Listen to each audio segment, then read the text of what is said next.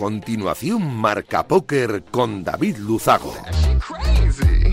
Bienvenidos, locos de naipe. Saludos David Luzago. Bienvenidos a un programa más. Bienvenidos a Marca Póker, el único espacio de la radiodifusión española reservado para los amantes de la baraja. Domingo 15 de enero, este que acaba, y programa 201 eh, el que comienza. Voy a aprovechar para agradecer como cada semana Radio Marca la cesión de este gran espacio y por supuesto, por hacerlo viable, a nuestro sponsor Winamax.es, la mejor plataforma para jugar al póker online de nuestro país. Nosotros, como cada domingo noche, vamos a intentar que los próximos 90 minutos les sirvan para evadirse un ratito de la situación actual y hacer un poco más ameno todo. Nos ponemos en breve con los titulares de un programa como siempre, cargadito de historias, de noticias, de reflexiones de actualidad y por supuesto de entrevistas. ¡Arrancamos! ¡Arrancamos! quello che deve arrivare, non ti preoccupare, non ti preoccupare. Arriba, arriba quello que debe arribar. Bueno, pues hoy vamos a hablar de cuestiones de género. Vamos a hablar de la mujer en el póker. No es la primera vez que lo vamos a hacer en el programa, ni por supuesto va a ser la última, pero es un tema muy interesante. Además, tenemos dos invitadas muy especiales hoy que nos van a ilustrar perfectamente de todo esto. Hablaremos con la experta en marketing jurídico y marketing gambling, Sara Mariani, que ha escrito un artículo en la revista Club sobre este tema, en colaboración con Clara Guilló eh, Girard, doctora en sociología y profesora asociada de la UCM. También, no vamos a contar con ella, pero también ha participado de ese artículo eh, la señorita Kiara Contreras, especialista en atracción del talento y políticas corporativas de igualdad. Ahí es nada. Tendremos, como siempre, un carrusel de noticias que define a la perfección lo que ha acontecido en nuestro maravilloso mundo en estos últimos siete días. Nueva sección de curiosidades off poker. Además, ahora que está de moda la Kings League por todo el lío que se ha formado entre Piqué y Shakira, vamos a hablar de la Kings League, la, eh, lo que es en teoría la competencia de la Liga Profesional de Fútbol. Bueno, ha nacido como tal, no sé si llegará a conseguirlo. El otro día eh, Tebas eh, comentó que era un circo, Gerard Piqué se rió de todo eso y hoy han presentado un nuevo jugador estrella. Luego hablaremos con Abraham y nos contará quién es ese nuevo jugador estrella de la Kings League y cómo son los formatos de competición de esta nueva sensación del fútbol. tendremos conexiones, como siempre, con torneos en vivo. Tendremos el 8-8 Live de Madrid en el Casino de Gran Vía. Hablaremos con el director de 8-8 Poker, Salvatore, Salvatore Elio Capuccio. Hablaremos con Dani Albert, mm, que nos eh, trae novedades sobre la última etapa del Spanish Poker Festival y, por supuesto, los dos eventos de esta semana de Winamax, tanto en el Casino de Zaragoza como en el Casino de La Coruña. Hablaremos con Alvar Margets y con Alex Hernando. 90 minutos por delante de mucho naipe, vamos a por ellos. Nos hemos tomado unos vinos, he dicho que cuánto la admiro y al terminar he comprendido que es que es todo tan relativo.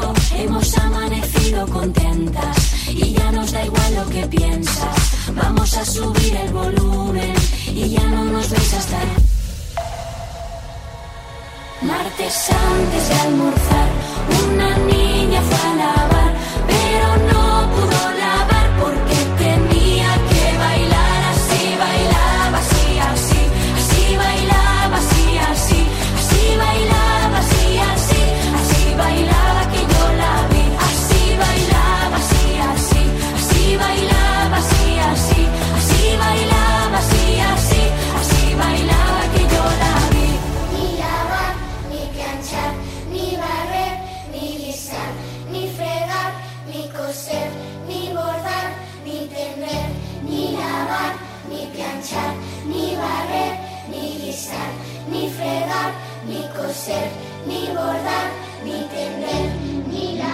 contemplando el mundo, volando desde una avioneta. Las cosas se ven tan pequeñas.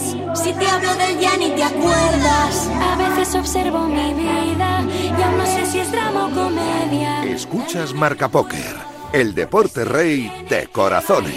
Así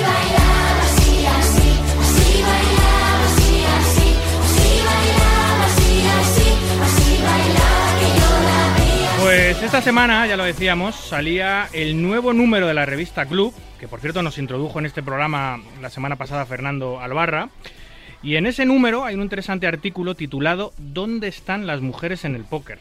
Está escrito por la jugadora recreacional, experta en marketing jurídico y marketing gambling, o marketing del juego, eh, Sara Mariani, en colaboración con Clara Guilló eh, Girard, doctora en Sociología y profesora asociada de la UCM. También Kiara Contreras, especialista en atracción del talento y políticas corporativas de igualdad. En este artículo se exponen las razones por las cuales, a su juicio, esto está sucediendo y las posibles soluciones o alternativas que podrían existir. Para charlar sobre este, ahora más que nunca, gran tema de actualidad, tenemos esta noche con nosotros a la autora del artículo, Sara Mariani, pero también, como decíamos, a la profesora de la universidad, eh, Clara Guilló. Buenas noches a ambas. Buenas noches. Hola, ¿qué tal? Sara, buenas noches a, a las dos. Eh, Clara, Sara ya es veterana, la- tú eres la primera vez en el programa, así que bienvenida con nosotros. Por supuesto, bienvenida también Sara, una vez más. Eh, este tema no pasa nunca de moda, ¿no? El tema de la igualdad y ahora está, de hecho, mucho más eh, en boca de todo el mundo. Está como, eh, como todo a tope, ¿no? Está como eh, en ebullición. Desde luego. Sí, sí, estamos en la cuarta ola del feminismo y, y vivimos una época absolutamente histórica, así que es, es francamente emocionante. La cuarta ola del feminismo, ¿cuáles han sido las tres anteriores? Bueno, me tendría que poner desde una perspectiva bastante, bastante de profe, ¿no? Pero bueno, tenemos desde la, desde la mirada del, del sufragismo, de cuando las mujeres conseguimos el derecho al voto, Luego, cuando las mujeres empiezan a reivindicar una posición social más allá de los derechos formales, bueno, tenemos los mismos derechos formalmente, podemos votar, políticamente somos ciudadanas, pero no vivimos la misma realidad social. Esa sería la segunda ola. La tercera ola es más política, es una ola de diversidad, donde las mujeres afrodescendientes, las mujeres con discapacidad, las mujeres de países colonizados, muestran que la realidad de las mujeres es más diversa, no solo la de las mujeres europeas, blancas, que tienen una posición más privilegiada, y hablan de otro tipo de diferencias que tenemos que prestar atención. Y esta cuarta ola es la de mujeres mucho más jóvenes que reivindican, bueno, todavía quedan un montón de cosas por hacer y de igualdades que no acabamos de percibir, ni las mujeres, eh, digamos, más mayores, ni las más jovencitas, ¿no? Entonces, bueno, pues se están moviendo muchas cosas, muchas cosas también relacionadas con la diversidad sexogenérica, no solo de las mujeres, y eso es lo que estamos viviendo ahora mismo, y es, como decía, muy emocionante porque vivimos historia, ¿no? Eh, ¿Cuántas olas, a tu juicio, crees que van a hacer falta para que las cosas se igualen definitivamente entre géneros en no ya en nuestro país, en el mundo, me refiero? Uf, no, no, sé contestar a esa pregunta, espero que no demasiadas. Eh, yo creo que en general la gente quiere, quiere vivir en armonía y quiere vivir en... Para nosotros la igualdad como noción es importante, está asociada al bienestar. Todo el mundo quiere bienestar, no quiere, no quiere ser eh, protagonista de las injusticias, ¿no? Lo que pasa es que cuesta tomar conciencia de, de qué podemos hacer cada uno de nosotros, qué pueden hacer las instituciones, qué pueden hacer las empresas de póker, las instituciones que lo promueven, qué pueden hacer los jugadores individuales, las jugadoras, para cambiar las cosas, ¿no? Entonces, esa toma de conciencia es verdad que cuesta, da un poquito de pereza y luego nos mueve aspectos que son muy personales. Cosas que tenemos que debatir en casa, a lo mejor, cosas que tenemos que debatir con nuestra pareja, con nuestros jefes, con nuestras instituciones. Y entonces, por eso es político, porque, bueno, pues al final estamos hablando de derechos y eso moviliza muchas cosas, ¿no? Bueno, para quien esté escuchando, eh, Clara es doctora en Sociología por la Universidad Complutense de Madrid, Sí. Profesora asociada de esta facultad eh, en Ciencias Políticas y Sociología. Sí, es mi facultad, sí. Es lo que yo estudié también, no sé si lo Ah, sabías. no, no eh, sabía. estudié Ciencias Políticas y la Administración hace muchos años, Sí. en el año del año 97 al 2003 aproximadamente, eh, Ujú. fue cuando estudié, y de hecho estuve fuera, estuve haciendo estudios internacionales fuera del país, etcétera. O sea, es, es mi, es mi, es mi, es mi facultad también. Es experta en evaluación del impacto de género, docente del máster oficial en estudios de género de la Universidad eh, Complutense de Madrid.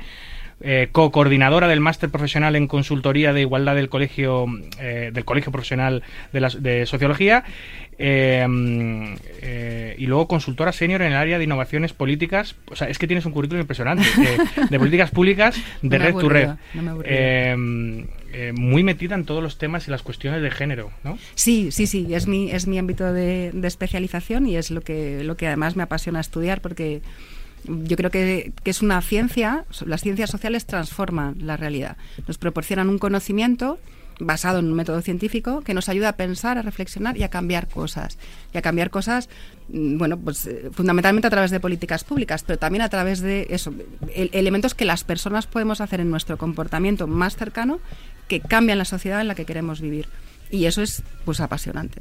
Muy interesante el punto de vista que estás aportando y que vas aportando durante esta entrevista porque nosotros estamos acostumbrados a hablar de cuestiones de género y acostumbrados a hablar de la mujer en el póker única y exclusivamente con jugadoras o quizás con alguna trabajadora del sector, pero jamás con gente especializada en estos temas.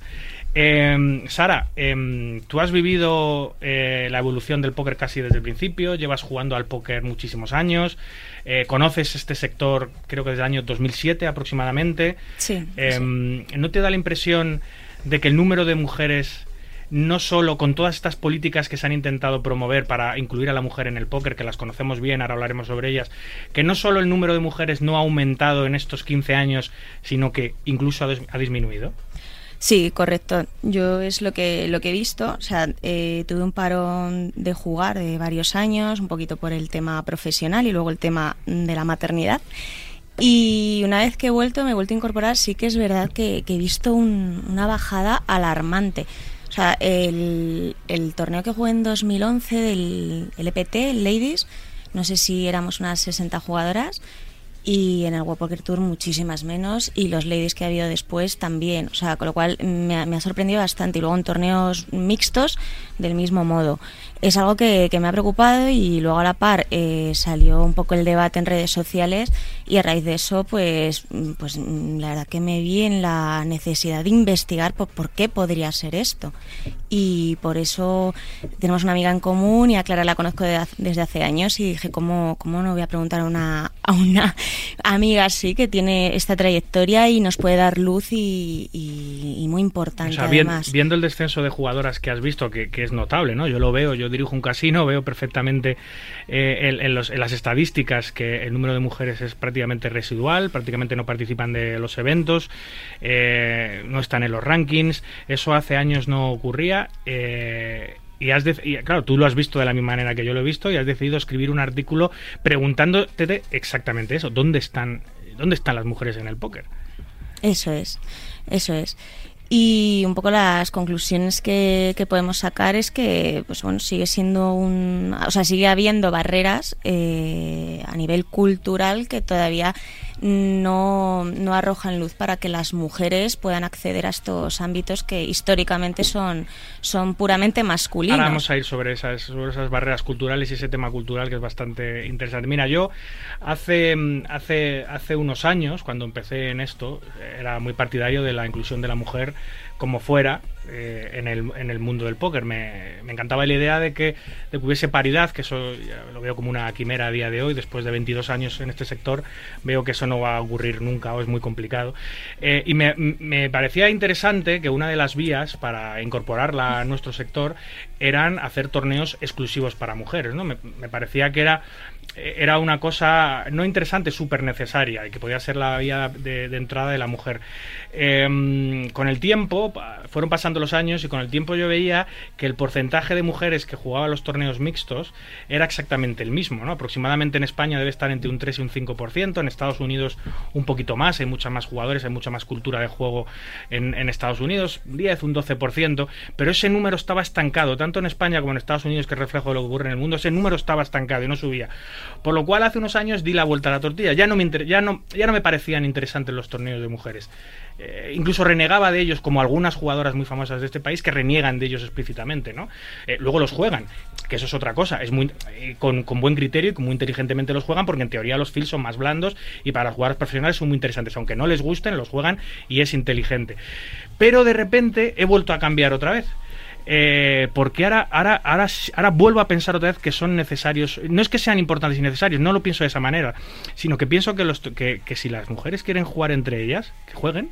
Eh, yo pensaba al principio que era importante para, que, para sumar, luego me di cuenta que no sumaba y que ya no eran importantes, que no tenía ningún sentido hacerlos, pero ahora veo que vosotras queréis jugar entre vosotras. ¿Y por qué no vais a querer jugar? Es como, pero ya no digo las mujeres, digo eh, cu- cualquier eh, eh, cualquier grupo que quiera jugar, cualquier colectivo, no quiero llamar colectivo a las mujeres, por supuesto, pero me refiero a cualquier colectivo que quiera jugar un torneo, que lo jueguen. ¿Por qué vamos a negarle la oportunidad? ¿Por qué vamos a criticar que queréis jugar? La que no quiera jugar, que no juegue, y la que quiera jugar entre mujeres, porque se sienta más cómodo, porque piensa que su entrada al casino es más agradable de esa manera, porque son los únicos torneos que que, les gusta jugar o porque tienen más ventaja en esos torneos. Y ahí me refiero directamente a ti, Sara, porque tú has jugado 7, 8 torneos de mujeres y has ganado 5. O sea, eh, que ahí está la respuesta, ¿no? Sí, des- desde luego. O sea, yo creo que mm, el mejor sondeo es preguntar directamente a las mujeres jugadoras y a las potenciales jugadoras si creen que este tipo de torneos son necesarios. O sea, sí que es verdad que es lo que un poco decimos en el artículo, eh, su razón de ser es que dejen de existir, pero eso en un entorno en el que nos encontramos hoy en día, que el field es tan bajito respecto a, los hombres, el, el número de jugadoras, sí que sí que lo, lo veo necesario. Y desde luego eh, sí que ha habido mujeres que nos hemos metido en este mundo del póker gracias a un torneo femenino, como es mi caso, allá por el 2009 creo que fue. Y, sí que ahí pues perdimos un poco el miedo a lo que es el juego, porque es que estamos hablando de un juego que todavía sigue teniendo unas connotaciones negativas en la sociedad. O sea, y aparte eh, los medios de comunicación no ayudan, las políticas actuales tampoco, las restricciones en materia de publicidad menos.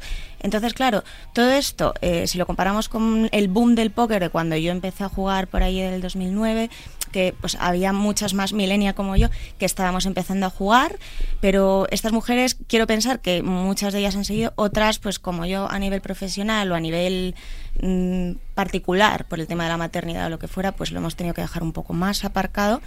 Y ahora pues las nuevas generaciones no es que vea que haya un número eh, digamos equiparable a- al anterior de, de jugadoras mm, jóvenes. Y eso que, eso que hay mucha más oferta. No se puede decir, no es que la oferta es menor o los precios son más altos. No, los precios son mucho más baratos, hay mucho más torneos, hay mucha más oferta y aún así el, el porcentaje de la mujer no ha parado de extender eh, con los años. Es curioso. Efectivamente, pero es lo, lo- a lo que iba, o sea, un poco todo el acompañamiento del contexto, pues no, el póker no, no sigue siendo un juego, digamos, que sea amigable, porque hay un desconocimiento brutal por la sociedad. Eh, Clara, todos estos números que, que estamos dando, eh, no sé si son reflejo de otras actividades parecidas que son más masculinas, em, eh, porque al final el póker es un mundo de hombres, es la realidad, hoy por hoy. No sé eh, si algún día eso cambiará, ojalá lo haga. Ahora mismo es un mundo hecho para y por los hombres. Eh, no sé si te, son familiares es- este tipo de estadísticas, este tipo de números, eh, o, qué es lo que piensas de, todo esto, de ello. Sí, yo creo que, que quedáis en, la clave, ¿no? El, la presencia de las mujeres en, los espacios mm, que no, no, están normal- normalmente protagonizados por ellas tiene que ver primero con la oportunidad, que es el acceso, ¿no? Que las mujeres tengan la oportunidad de jugar. Entonces, digamos que hay una serie de barreras que se han eliminado y que hay ciertas oportunidades, ¿no? Em, parte de la oportunidad está asociada con el tiempo y el tiempo los hombres y las mujeres eh, sabemos estadísticamente por la encuesta por ejemplo nacional de- de- del tiempo que hace el Instituto Nacional de Estadística no tenemos el mismo tiempo no lo dedicamos a las mismas cosas y el ocio del que disponen las mujeres es menor y eso también es importante porque bueno pues ahora hablaba an- antes de la maternidad y efectivamente bueno pues, pues Una vez, que, como- una vez que, som- que nos convertimos en padres, ¿te refieres? claro Porque Sí. antes, en teoría, el tiempo que dedicamos al ocio debería ser muy parecido, ¿no? La mujer- similar. Sí. Sí, sí, sí. La, la maternidad y la paternidad cambian, cambian las reglas del juego, nunca mejor dicho, de manera muy, muy determinante. ¿no? También cambian las expectativas que tenemos sobre hombres y mujeres. Es decir, lo que puede hacer una mujer joven, una mujer de mediana edad, no se ve igual. Que, que, bueno, que perdemos ciertas, ciertos privilegios al convertirnos en madres. Eso, eso es así, ¿no? Y hemos pasado unas primeras barreras, ¿no? Que hemos eliminado. Pero luego quedan otras que tienen que ver con la permanencia. O sea, primero que accedan y luego que permanezcan. ¿Por qué no permanecen? ¿Y por qué no hay más? ¿Por qué no incrementan su presencia? Porque una jugadora juega un poquito y ¿por qué no juega más? Es que parece, parece desde, visto desde fuera, eh, que, a la- que directamente a la mujer, por las razones X, no le interesa el póker. O sea, que parece que tienen eh, ya no solo el póker. O sea, yo llego a, a pensar que a la mujer eh, no le interesa eh, jugarse el dinero. Es decir, no le interesa hacer apuestas deportivas, quizá porque le interesa menos el deporte, porque le interesan otras cosas, pero que le interesa menos. Es cierto, y luego seguramente Sara, que habla de eso en el artículo, eh, eh, nos saca de dudas, es cierto que hay algunos juegos donde hay más número de mujeres, es cierto, que en las slots, en las tragaperras, en los bingos, en todo ese tipo de juegos sí que hay más mujeres, siguen siendo menos que los hombres, porque el hombre juega más, pero sí que hay más. Pero da como la sensación, no sé si será cierto, que, que a la mujer le gusta menos jugarse el dinero que al hombre en líneas generales. No sé si esto es un cliché o tiene un fundamento detrás específico? No sé. Mm, tiene un fundamento cultural. Yo creo que Sara además lo desarrolla fenomenal en el, en el artículo. Bueno, pues eh, primero tenemos todo el estigma asociado al juego, ¿no? Y los estereotipos que se manejan sobre las personas que juegan y encima hay los específicos sobre los que hay sobre las mujeres, como mujeres que son perdidas, mujeres que pueden ser malas mujeres, malas mujeres en todos los sentidos, desde mala madre irresponsable que se gasta el dinero, que se lo juega, ¿no? que arriesga un bienestar, que y luego pues toda la hipersexualización que hay en las mujeres sobre las mujeres del sector y que por lo tanto te asocian a mala mujer en el sentido, bueno, pues de, asociarte con, con la prostitución, ¿no? Con, la- con servicios sexuales, con servicios de acompañamiento. Bueno, pues mm, es razonable pensar que no a todas las mujeres les puede parecer confortable una asociación con el estigma en lo social, ¿no? Y entonces esa, esa hostilidad cultural frena, ¿no? Entonces frena a que, a que, a que puedas jugar en entornos sobre todo mixtos. Entonces, es, es, es verdad lo que decía Sara inicialmente. Bueno, es, es interesante los torneos de mujeres para que desaparezcan en un futuro, porque todas las medidas de acciones positivas, a ese tipo de medida lo, lo denominamos en ciencias sociales acción positiva, tienen una, una, una esencia efímera. Es decir, hacemos algo para favorecer el acceso y la permanencia, porque el objetivo es que eso desaparezca. Pero como no acabamos de ver exactamente bien todas las barreras que impiden a las mujeres permanecer, pues vamos a fomentar que puedan estar más tiempo, que adquieran algunas habilidades de competición, que se sientan a gustos y que puedan... Eso no quiere decir que no tenga que haber espacios mixtos, sino que tienen que convivir diferentes soluciones. Si, si acotásemos en, en- un momento en esta charla la edad eh, prematernidad, es decir, entre los 18 y los 28 años, por ejemplo, comparando hombres y mujeres que en teoría están en absoluta igualdad de oportunidades para acceder, en teoría, al mundo del póker, sin contar con el peso de la maternidad, que está claro que, que perjudica claramente a la mujer y que eso no va a cambiar, eh, por lo menos a corto plazo. eh, ¿Cuáles son los, las trabas y los problemas que tiene una mujer de 25 años soltera, bueno, con pareja pero sin hijos, eh, en comparación con un hombre? Sara, ¿qué dirías? De 25 años. Sí, una, una, una, una mujer igual que un hombre, porque estamos diciendo que tiene, que tiene más problemas que a la hora de afrontar la maternidad, pues tiene más responsabilidades, menos tiempo libre, menos ocio y que es- y su acceso al mundo del póker es más complicado. Pero si hablamos de una mujer de 25 años, que no es madre y que dispone de su tiempo a su gusto, ¿por qué eh, accede menos? Pues sigo pensando que sigue habiendo esas barreras culturales que están en el imaginario colectivo y no es tan difícil disociarse de eso como, como pensamos o como queremos pensar. Es un poco también lo, lo que hablamos en el Pero artículo. ¿cuáles, ¿Cuáles son esas barreras culturales? Por ejemplo, lo, lo que hablaba Clara también, el estigma social que tiene el juego en la mujer y en la sociedad. Y es, es lo que digo, que es Pero que... ese también lo tiene el hombre. ¿eh? Al hombre también se, al hombre también se le puede tachar de mal padre, de, de ludópata, de que estás arruinando a la familia. O sea, al final hay un estigma es, general sobre el juego, no solo sobre el póker. Y, y hay unos clichés ahí que, que comparan al póker con el resto de juegos de azar. Y si juegas al póker eres un ludópata. Pero eso Sí. le pasa a la mujer, la, la castiga Le- mucho, pero al hombre también, ojo. ¿eh? Sí, por supuesto, pero la mujer quizás es- siempre hemos estado un poco más en el foco, en el punto de mira, hemos estado más observadas y sobre todo, y muchas veces nos sentimos más criticadas, yo lo he visto en- a, a nivel personal, en mi propia experiencia, por mujeres. O sea, es decir, eh, yo en el ámbito, por ejemplo, de lo- los padres de- eh, del colegio, de, de- de mi hijo y tal, pues, pues no lo ven normal que pueda jugar al póker. O sea, aparte del estigma que, que pueden asociarlo a otro tipo de juegos de azar 100% por desconocimiento, como ya hablábamos. eh, dicen, pero esta señora, o sea, eh, el ocio que tiene se lo gasta en un Pero, casino. pero, y- pero- y- y Y- ellos, ven, nor- ellos ven normal que yo juegue lo, al póker. lo ven más normal. Yo creo que el hombre tiene una mayor legitimidad social para gastar un dinero para sí mismo y disponer de un tiempo para sí mismo. es interesante ese punto. sí. Entonces, tú primero dispones un dinerito que puedes gastarte para ti y el tiempo para hacerlo. Entonces, ya nosotras tenemos que arrancar un poco el tiempo. Encima, si es algo que tiene un coste económico, ya tenemos que tener un mayor esfuerzo, ya somos más juzgadas. Y ya si encima te metes en un ámbito que tiene, pues, pues te juzga culturalmente, pues ya es el triple salto mortal. Y en general a la gente no le gusta hacer saltos mortales en su vida. La vida es complicada, ya tiene muchas dificultades. ¿Para qué te la vas a complicar más? De si el, si el, si el sector si no, no pone facilidades, pues oye, o es una forofa total del póker o no vas a hacer el esfuerzo de, de- de tener tan, de enfrentarte a tantas cosas. Claro. O Es sea, que esa, cansado. esa es una mini barrera que quizá tenga la mujer que no tiene el hombre. Es decir, el hombre se acerca al póker con menos eh, motivación, puede llegar al mundo del póker sin una motivación brutal que la necesita quizá la mujer extra, porque a lo mejor eh, anunciarse como mujer jugadora en esta sociedad para ella es mucho más complicado que para un hombre, ¿no? Eso es. Y además a nivel educacional, eh, que además l- en el artículo sí que aparece un, un estudio que sí que decían a nivel competencias, a nivel competitividad de hombres y mujeres, sí que puede haber un factor que tampoco los tienen claros de las tres conclusiones que, muestran, que puede ser el, el que te animen tus padres. Es decir, a un hombre sí que parece que desde niño sí que parece que se ha animado más a competir y a las mujeres no. Entonces, eso yo creo que, que también nos pesa. Igual que los hombres tienen otros hándicaps distintos que también podemos hablar si, si te apetece.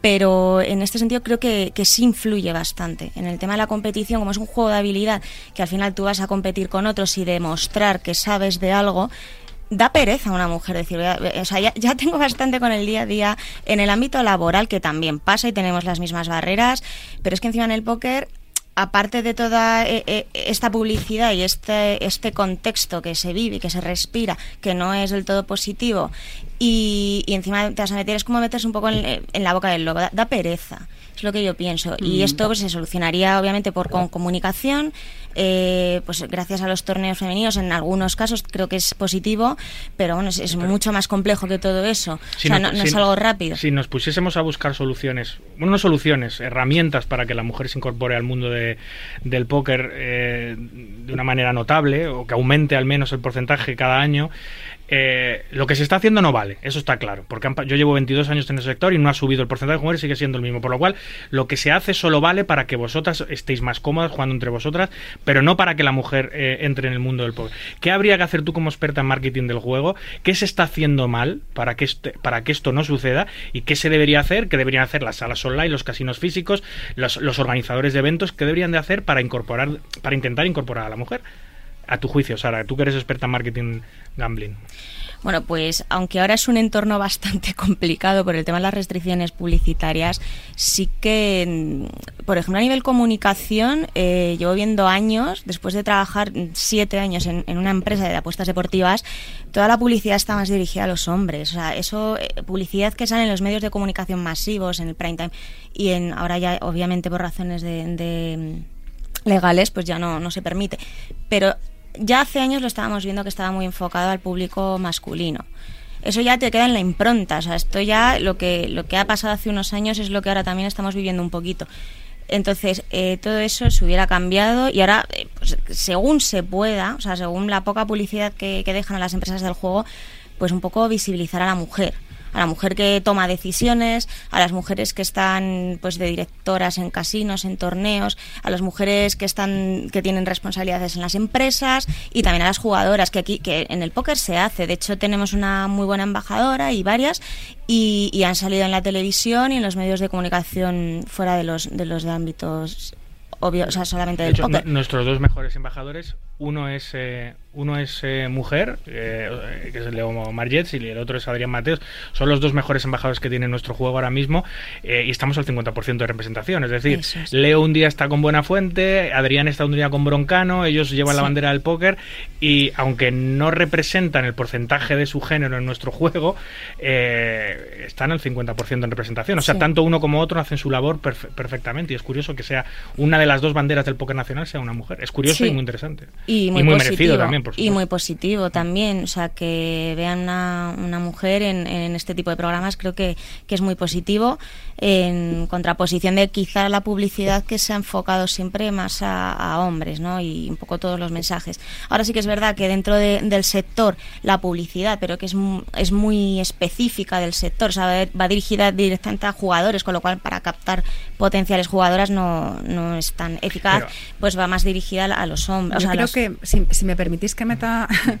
es muy importante la, la diversificación, ¿no? O sea, las mujeres, hablar en plural y diferentes imágenes, ¿no? Yo creo que las embajadoras que hay eh, son estupendas, pero también hay que, hay que mm, dirigirse a las mujeres que tienen inquietudes, pero, pero quizás todavía no se identifiquen como una campeona sino que lo que quieren es divertirse. ¿no? Vamos, vamos a divertirnos, vamos a jugar, vamos a divertirnos, vamos a empezar a aprender. El, el, el póker es un juego apasionante, ¿no?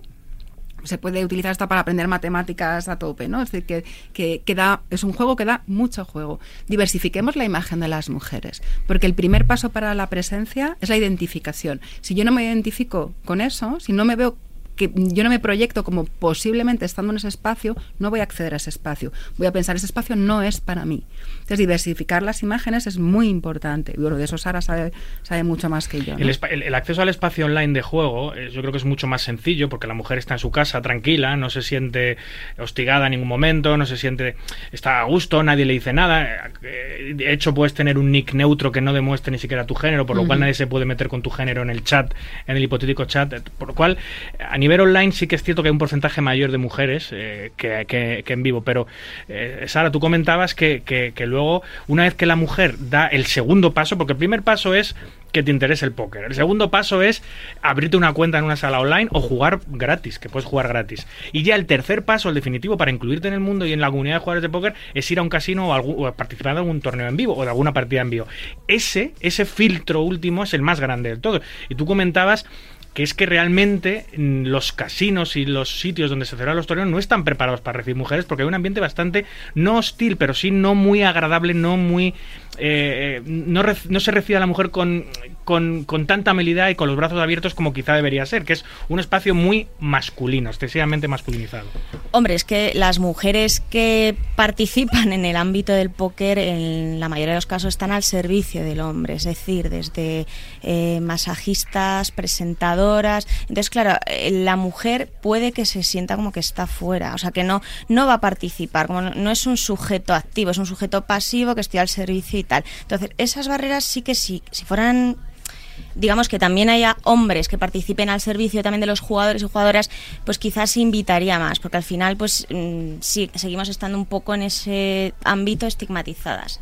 Entonces tampoco tampoco invita y eso ahí Clara puede dar muchísima más luz. Eso es enormemente relevante. Lo que dice Sara es así. No, no, de hecho, os diría, no, no hablemos en hipotético. No, sabemos que esos entornos son percibidos por las mujeres como hostiles, las incomodan y hacen que no estén en esos espacios. Entonces, trabajar por entornos que sean lo más positivos desde la perspectiva del género es muy importante.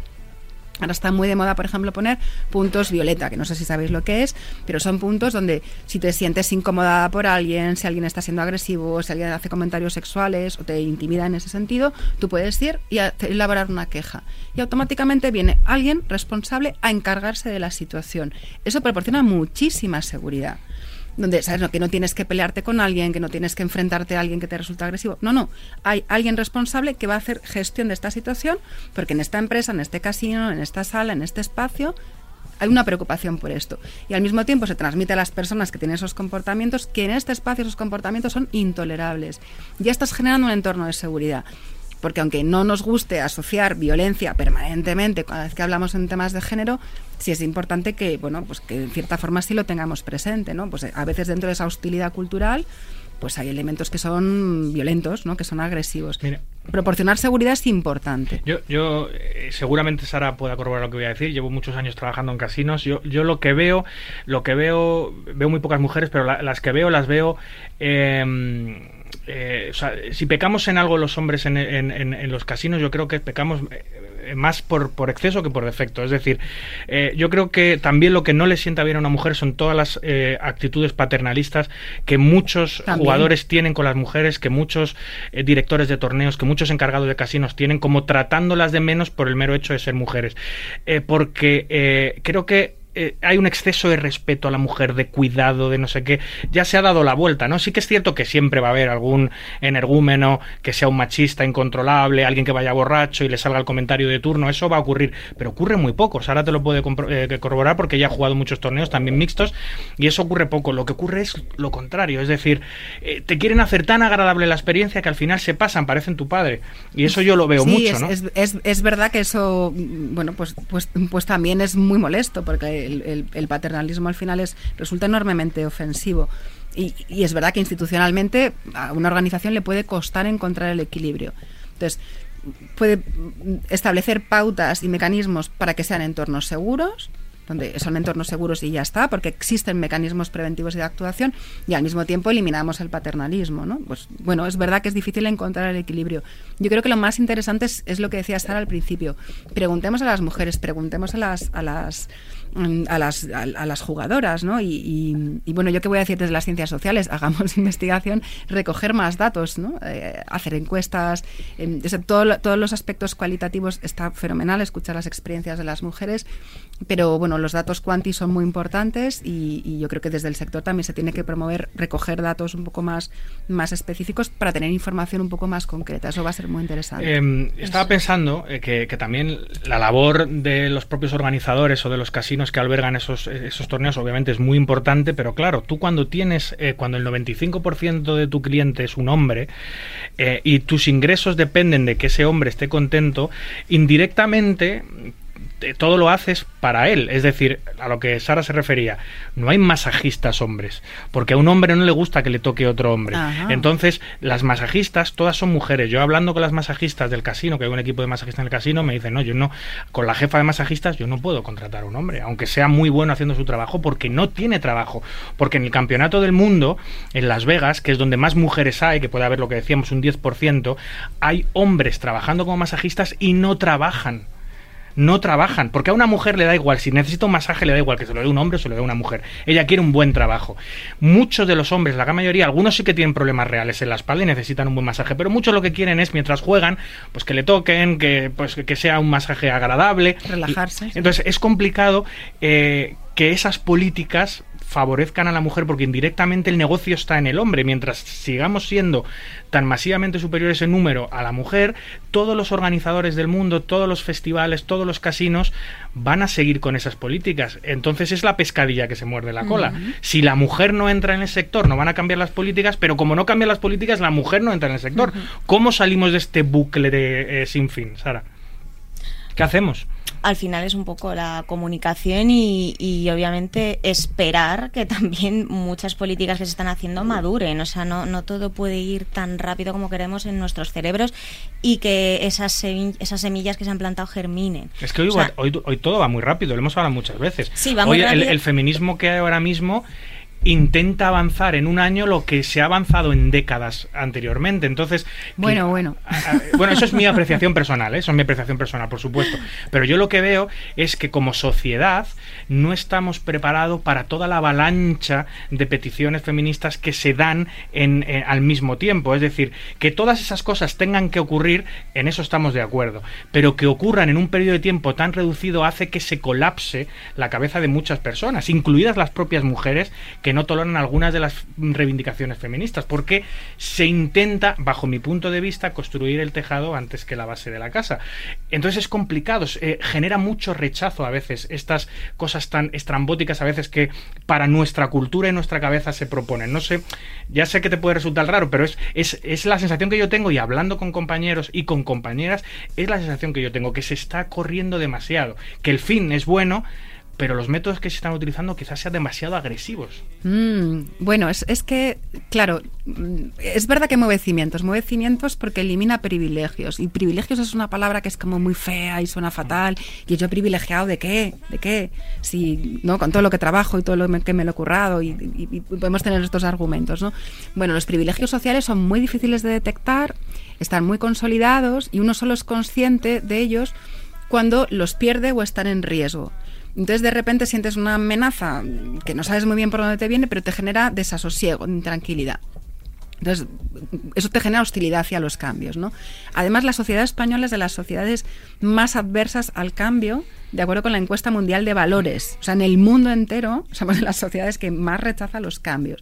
Eso también es, es importante tenerlo en cuenta, ¿no? Entonces, cuando tú estás en un entorno que para ti es, es- está bien, todo funciona, todo está a gusto, no entiendes por qué hay esas barreras, no las ves o no entiendes cómo tú estás contribuyendo a ellas, te resulta molesto porque te sientes acusado y no entiendes por qué. Entonces, podemos tener comportamientos individuales y actitudes que están favoreciendo esas barreras. Entonces, bueno, pues cuesta tomar conciencia, pero sí, efectivamente. Te- tenemos que ir despacio. Bueno, a las, a las mujeres que, que tenemos conciencia quizás un poquito más mm, por encima de la media de estas cuestiones, no nos apetece seguir esperando mucho más tiempo, porque llevamos eh, generaciones y cientos de años esperando cosas que son fundamentales, que son derechos fundamentales. Y ahora, sobre todo las chavalas jóvenes, están muy reivindicativas, porque no quieren seguir esperando, no quieren ser sus madres, no quieren ser sus abuelas, no quieren ser sus bisabuelas. Entonces hacen demandas bastante más explícitas. Entonces se siente pues la amenaza, quizás, bueno, la amenaza a la pérdida de un privilegio que, que ni siquiera ha sido consciente, con lo cual es, efectivamente, es demasiadas cosas, ¿no? ¿Qué podemos hacer? Compromisos institucionales claros. Las empresas tienen que tener una política de igualdad de género clara. Hablamos de cuotas.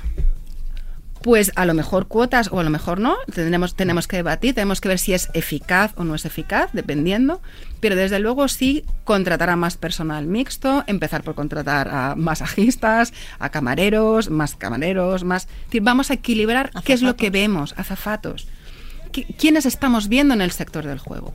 Vamos a favorecer ese equilibrio, vamos a favorecer medidas y vamos a ver- ir comprobando qué funciona y qué no funciona. Esto es un camino que estamos recorriendo juntos. Tenemos que probar cosas para ver si son eficaces o no lo son. Entonces no hay, no hay una única receta, sino hay que experimentar.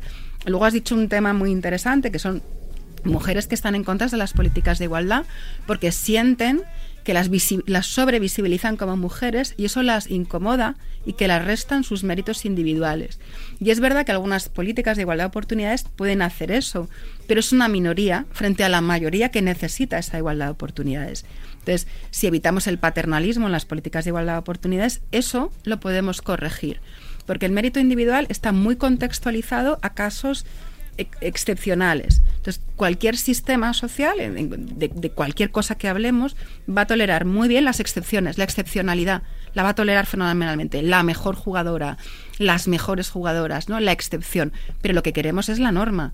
Queremos que haya muchas jugadoras que participen, que compitan, que se lo pasen bien, que viajen, que hagan cosas, ¿no? Eso es lo que nos gustaría. Esto, Clara, entiendo, es extrapolable a cualquier otro mundo masculino. Es decir, que ocurre en el póker, pero hay muchos otros mundos eh, donde el hombre es predominante y a la, y a la mujer le pasa exactamente lo mismo. Sí. Pero también pasa al revés.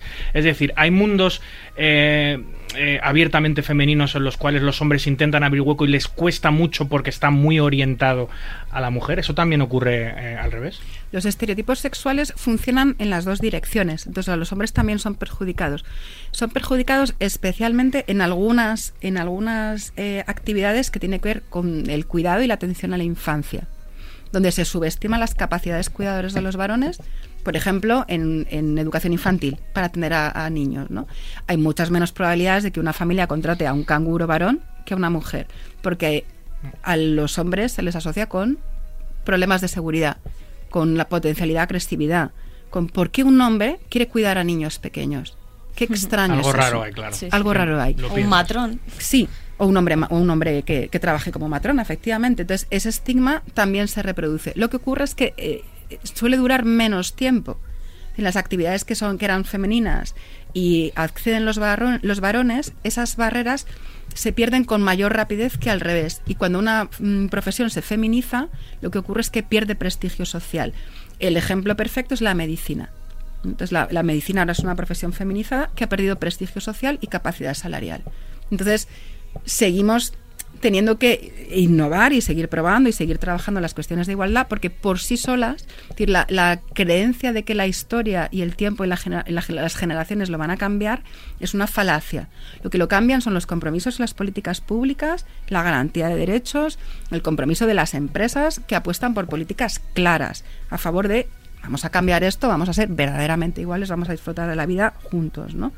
El- la generación, la educación, el- todas estas historias de que esto es en la familia y en la escuela, esto no acaba por modificar suficientemente las cosas. Ahora una pregunta que quería lanzaros eh, a las dos. Eh, eh, intentamos ser completamente iguales, pero somos iguales.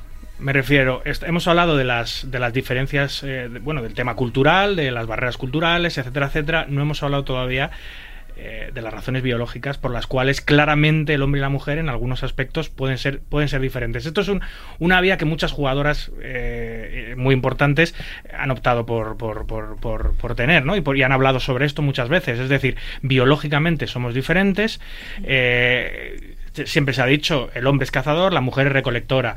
El hombre salía a cazar, la mujer se quedaba en la cueva ah, con los. Eso, esa herencia biológica pesa, pesa tanto como para que todo lo que esté ocurriendo también tenga una raíz interna en nuestro ADN que haga que los roles eh, sean distintos porque es instinto puro y porque tendemos a hacer eso. Es decir, hasta el punto de que a la mujer le interesa menos jugar porque eh, lo lleva dentro de su ADN. No, de hecho hay estudios que, que sacan a la luz precisamente que las mujeres somos igual de competitivas que, que los hombres. No partimos de cerebros distintos y tampoco la biología mm, incide en el comportamiento y en las decisiones de, de los sexos. Sí que es verdad que es a nivel cultural y obviamente hay un nivel biológico. Mm, a nivel hormonal, de hecho, pues claro que, que, pues, incluso los, los ciclos de la regla, por ejemplo, una mujer a nivel hormonal sí que nos puede afectar y podemos estar en, en un humor u otro distinto o un puerperio, por ejemplo, pues eso es algo biológico. Pero a nivel comportamiento, a nivel capacidades, no, no creo. No creo que. no, no a nivel de capacidades, a nivel de gustos y preferencias. Claro, me aquí, aquí, aquí, aquí puedo yo contaros cosas muy interesantes. Rotundamente, Cuenta, cuenta. rotundamente no. Es decir, la neurobiología lo que nos dice es que los cerebros, el cerebro de, un hombre y el cerebro de una mujer es indistinto. Entonces, la práctica de determinadas habilidades a lo largo del tiempo hace que tú tengas una mayor capacidad en un ámbito, tengas un mayor, una mayor capacidad en otro. Tenemos diferencias hormonales, eso, eso es así, que funcionan en determinados momentos, para determinadas conductas muy específicas, donde los hombres también tenéis cambios testosterónicos según los ciclos. Y también tenéis eh, algo muy similar a la menopausia, por ejemplo. Entonces, la biología es un gran argumento para naturalizar las diferencias sociales. Entonces, las diferencias no plantean ningún problema, es la jerarquización de las diferencias lo que plantea la desigualdad. Entonces, aquí no hablamos de diferencias, bienvenidas a la diferencia. Malvenida es la eh, desigualdad. Malvenida me parece que no se puede decir bajo ningún concepto, pero, pero no es bienvenida, vamos a decirlo, vamos a tratar de, expresarlo bien. Entonces, mm, bueno, pues... eh, es verdad que el argumento de la biología puede ser una excelente excusa para no hacer nada porque, bueno, pues, pues como es algo, una diferencia natural, pero no es así. Primero, desde la neurobiología yo os digo que no lo es. Desde la sociobiología lo hemos estudiado y tampoco es. Y Pero aquellas- no, no- no ocurre clara en otras especies, también que hay, hay roles definidos entre la hembra y el macho en otras especies animales que por herencia genética o por instinto, por eh, hábito, eh, pues las hembras hacen unas cosas, los machos hacen otros en otras especies. Eso, eso al final no es cultural, porque ellos no tienen cultura de ningún tipo. Eso es, eso es, eso es todo biológico, ¿no? hay dos, hay lo, primero es la información que tenemos sobre los animales, del comportamiento animal, bien estudiado por científicos que son humanos. Y la forma de observar lo que acontece en, el, en cualquier ámbito, en el ámbito natural, está, tiene, un, tiene un sesgo inicial. Por ejemplo, hablamos de los elefantes o hablamos de los leones, deberíamos hablar de las elefantas y hablar de las leonas, por ejemplo. Entonces hay muchos comportamientos que no han sido estudiados hasta fechas muy recientes y donde los parámetros científicos con los que se estudiaban ya no se consideran con el mismo rigor con el que hacemos ciencia hoy en día. Luego, por otra parte, se universalizan comportamientos culturales que no son universales ni a lo largo de la historia ni para todas las culturas. Desde las emociones que se consideran universales y que, por ejemplo, es una cuestión muy debatida, donde las emociones no son universales, solo hay cuatro que se identifican en todas las culturas y todo el resto, o sea, la forma en la que sentimos, está contextualizada culturalmente. Ni siquiera tenemos las mismas expresiones faciales para todos los sentimientos. Entonces, es verdad que los argumentos eh, biológicos mm, pueden ser interesantes, pero nuestros patrones están... Lo que sabemos ahora en el ámbito científico no ha llegado al ámbito de la divulgación, entonces nos manejamos con parámetros que están obsoletos. Entonces, esas diferencias no deberíamos de manejarlas como tal, porque no, no se sostienen científicamente en la ciencia de hoy del, del siglo XXI. Hay un, hay un, hay una frase en el artículo que, que escribes que, la, que parece ser que es de la doctora en economía Nagore Iriberri sobre un estudio realizado eh, previo a 2016 sobre la presión competitiva que dice eh, Sara, cuando no hay competición no hay diferencias de género, pero en competición sí.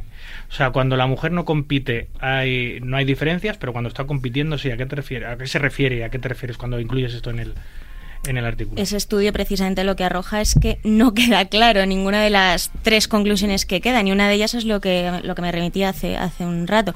O sea, la educación, es decir, los padres parece ser que animan más a competir a los varones que a las mujeres. O sea, eh, eh, volvemos otra vez al tema educacional. Esto yo sí que lo he trabajado mucho desde que soy madre porque bueno pues pues pues te interesa obviamente y quieres ser una madre responsable educar en positivo y todo esto eh, de por ejemplo a un niño no invalidarle las emociones de un niño pues siempre pues se acostumbra a decir un niño no llores los niños no lloran igual que las mujeres tú estate calladita, eh, mantente así, tal. Pues todo esto va, va de la mano. O sea, al final, como nos han criado, entiendo que es lo que estamos demostrando hoy en día. Igual que en un futuro, si ahora hay muchas más, muchos más padres y madres que estén criando bajo un, una, un entorno positivo, una disciplina positiva y demás, pues, pues serán, serán adultos de otra manera, ¿no? Esto va, va un poco de la mano. En este estudio, que bueno, cogí de internet a algunos que me parecían interesantes, sobre todo un poco para poner sobre la mesa eh, la literatura que hay al respecto, porque es verdad que no hay mucho y no queda todo muy claro, pero precisamente esta, esta doctora, que encima es, economista y es española, sí que decía que había tres, tres conclusiones claves y no lo tenía claro. Entonces, no sé si ahí Clara puede decirnos algo al respecto. Yo creo que son, son algunos comportamientos que, que, en los que primero necesitamos más investigación, ¿no? que es, que es quizás la, la principal conclusión que tiene esa investigación. Necesitamos seguir investigando. Lo que sí es verdad es que la competitividad y la, los entornos de competición, una persona aprende em, practicándolos, estando en ambientes de competición. O sea, si todas las actividades femeninas, por la socialización femenina, por cómo, cómo nos educamos las mujeres, están en entornos de no competitividad, pues al final tú en un entorno donde tienes que competir no tienes las habilidades suficientes, ¿no? Entonces tienes que esperar, bueno, pues a que, a que verdaderamente surja en ti una pasión por algo que te empuje a ello pero si no culturalmente no, no tienes esa, esa habilidad. Pero eso puede ser una de las razones también por la cual a la mujer le interesa mucho menos, que es una razón cultural eh, muy importante, que le interesa mucho menos competir o participar en el póker, porque al final el póker es una actividad absolutamente individual, absolutamente competitiva, tú ganas dinero, el otro lo pierdes, se lo quitas a la otra persona, es decir, si no tienes esa motivación, esa motivación clara de competir en torneos, en, de competir, de ganar más dinero, de quitárselo a otros, si no tienes esa motivación es, muy complicado que te guste, bueno, ni el póker ni otros juegos de competición. También, ojo, el ajedrez y cualquier otro juego de habilidad mental es exactamente igual, o deportivo.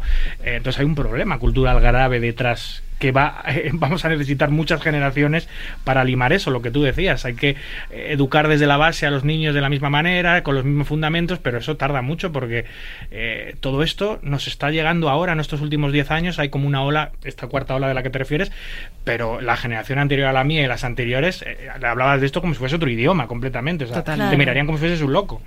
No, desde luego, y, es la era de la digitalización, la era de la información y todo a, pasos agigantados, incluso a veces más rápidos de lo que podemos asimilar y podemos hacer nuestros esos comportamientos, con lo cual eh, es un poco lo que decía Clara antes, es necesario investigar más, mm, por lo menos tener en cuenta que estas barreras existen eh, y hacer cosas y es un poco ensayo-error, ¿no? Hasta que veamos lo que funciona y aún así no tenemos la panacea, es que es lo que decíamos un poco lo, lo, que lo que comentábamos y lo que han comentado otros actores dentro de, la comunidad del póker. O sea, eh, pretendemos que la mujer eh, salga al mundo del póker ya que tiene el acceso igual que los hombres y que vaya a un torneo mixto porque no pasa nada y porque es una mujer empoderada. Ya, pero no es tan fácil. Es igual que ahora mismo te dicen, pues mira, mm, ponte a comer insectos que ya está demostrado que tiene un valor nutricional brutal, que en otras culturas está totalmente normalizado eh, pues cambia tú la, carne, que encima así no tiene tanto impacto negativo en el medio ambiente. No es tan fácil. Vamos a conseguir, Sara, eh, los organizadores como yo, los casinos como el que trabajo, vamos a conseguir que la mujer se incorpore al juego pongamos, en cinco décadas, en tres décadas. Porque si no se va a conseguir, y si eso nunca, esa situación nunca se va a revertir, va a ser muy complicado convencer a un casino para que invierta en ese tipo de políticas y para que deje de centrarse en el hombre para también abrirlo a la mujer. Porque al final, eh, los casinos son empresas privadas, las salas online son empresas privadas, y lo que buscan es, el rendimiento y es dinero, no, no, no buscan otra cosa, es ganar dinero. Entonces, mm, no, eh, un casino no es el Estado que puede promover em, eh, cuestiones de género igualitarias con cuotas o sin cuotas o hacerlo más o invertir más dinero en ese, en ese tipo de, de- situaciones importantes. El casino no lo va a hacer. El casino y los organizadores privados van a hacer esas políticas si les va a reportar un rédito. Si no hay un futuro de un, eh, a corto o medio plazo de que la mujer se incorpore con algún tipo de políticas, no va a invertir en esas políticas. Vamos a ver, muchas veces ya no solo es ámbito desde el marketing, desde la rentabilidad. O sea, también hay una cosa que se llama responsabilidad social corporativa y, y igual que hay un, o sea, que hay que tener un- unas plantillas eh, más igualitarias a nivel Eso lo hay. sexual. O sea, tú Sí, vas a un casino y ves, y crupieres hay igual de mujeres que hombres, camareros hay igual de mujeres que hombres. Eso sí, eso, Efectivamente, eso- eso sí lo hay. eh, Masajistas no, pero, pero en, la, en la plantilla sí. Pues esto es igual, es un poco responsabilidad social corporativa. Hay que verlo desde ese punto de vista, o sea, no desde la rentabilidad, porque Eso es díselo, que díselo encima... al, díselo al empresario. Claro, pero, pero mira lo que ha ocurrido con las políticas medioambientales, ¿no? Ahora mm, todas las mm, empresas tienen una, una política medioambiental y saben que tienen que reciclar y Porque les obligan. Claro, y con las plantillas igual. Entonces, bueno, vamos a dar una vuelta a la responsabilidad social corporativa y vamos a, a invitar a los jugadores varones a que piensen en los entornos donde están jugando y por qué no ven a compañeras, por qué no ven a mujeres, porque todas las masajistas son mujeres y qué implicación tiene eso. ¿no? Que, Y no nos gusta, ojo, eh. No nos Pues, gusta. No pues es una eso es situación. muy para el hombre no es una situación cómoda. Al hombre le encantaría que hubiese muchas más mujeres en, y poder compartirlo abiertamente con el otro género. No- y estamos hartos de vernos las caras. Es decir, tú vas a un torneo, hay muchos torneos en los que no hay ni una sola mujer, ni una. No nos gusta no poder competir contra mujeres. Nos encantaría hacerlo, pero está asumido, la- ya está asumida la idea de son distintas, no les interesa el juego, no les interesa gastarse el dinero en el juego y no van a venir nunca. Está asumido y eso ya está olvidado. Es difícil. Pues vamos a intentar que los jugadores cambien esa actitud para que, mm, bueno, pues pongan su dinero en, en empresas donde sí promuevan más la igualdad. Yo quiero jugar torneos donde haya tías. Tú, en tu torneo a haber tías. ¿Qué estás haciendo para que haya tías en este torneo? Porque es que a lo mejor no me apunto. Y bueno, sé que estoy diciendo una cosa un poco así fuerte, pero bueno, vamos a plantear eso. ¿Qué pueden hacer los jugadores individuales con su dinero y con sus inscripciones sobre las empresas que no están promocionando la igualdad entre hombres y mujeres? Estoy seguro, estoy seguro que cualquier cosa súper fuerte que se te pueda pasar por la cabeza a un casino o una sala online le va a interesar. Por muy reconvalesca, si, si de verdad puede ayudar a incorporar a la mujer, tú sabes el dinero que pierde eh, los organizadores de torneos y, los, y, lo- y la- y las salas porque el 50% de la población no le interesa el juego. El dinero que se está perdiendo, si, por muy fuerte que sea esa propuesta, si puede ayudar a que aumente el número de jugadores, porque el número de jugadores no va a descender en cuanto a los hombres, si unos se retiran, otros entran, eso va a ser siempre así cíclico. Pero si alguien da con la tecla y puede ayudar con sus políticas de alguna manera que la mujer se incorpore al mundo del póker, como negocio que es, ya no digo en otras actividades, pero como negocio que es el póker, eh, te van a escuchar abiertamente, eso no tengas ninguna duda. Serías la gurú del marketing. Ella, que es experta en marketing, Sara, eh, si tú dieses con esa tecla con una empresa y pudieses fomentar y eso, y de verdad hubiese resultados, serías la reina del mambo, estoy seguro. Desde luego, un océano azul total. A ver, yo pienso que las empresas eh, dentro del sector del juego, por, por mi propia experiencia, sí que es verdad que siempre han tenido un perfil bajo en cuanto a la comunicación, a pelear contra, contra la administración. Porque eh, yo viví además la época en la que cambió el gobierno y tuvo las, pues la, la ley del juego más restrictiva en cuanto a la publicidad y tal, que además era mi materia, que era el marketing y- y la publicidad. Y, y no te creas que, que peleamos cuando además decíamos, "Hombre, esto es un sector muy regulado, eh, no hay ese problema de, de patologías del juego tan grave como hacen ver y demás, con lo cual, en, mm, desde el punto de vista comunicativo a la sociedad, todavía eso es un gran hándicap y es una gran barrera, porque si ya no estamos comunicando a la gran población, a todos los jugadores potenciales, las bonanzas del juego, eh, pues que es un entorno seguro y demás, es muy difícil hacerlo en, en entornos micro, en entornos más pequeños. Con lo cual, eso ya para, eh, partimos de una base que es bastante complicada.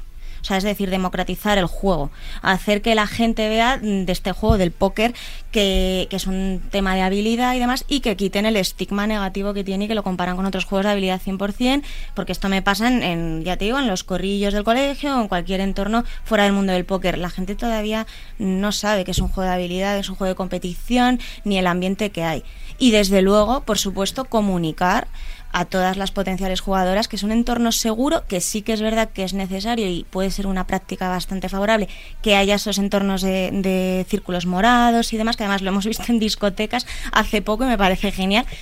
y, y- y comunicar a estas potenciales jugadoras. O sea, en una mesa hay casos aislados de micromachismos o, o acciones actitudes paternalistas. O sea, yo, bajo mi experiencia, siempre está muy a gusto. O sea, de hecho, he tenido quizás más encontronazos con alguna mujer que con hombres. O sea, estoy súper cómoda, eh, estoy súper bien, desarrollo mis habilidades que me ayudan incluso para el día a día en- a nivel profesional. Y, y- y animo a las mujeres a que, a que den el paso, primero online si quieren, pero en un entorno positivo, o sea, físicamente se juega muy a gusto y, y la verdad que creo que, que te acogen. Y eso también es algo que, que no, lo, no lo ven, les da pereza porque no, no quieren acceder a ello, porque quizás tengan esos prejuicios que ha sido alimentado todo por el tema de la comunicación y, y Sí. de estos años anteriores. Si os, si os fijáis, estamos poniendo el peso del- de la narrativa en que las mujeres se acerquen.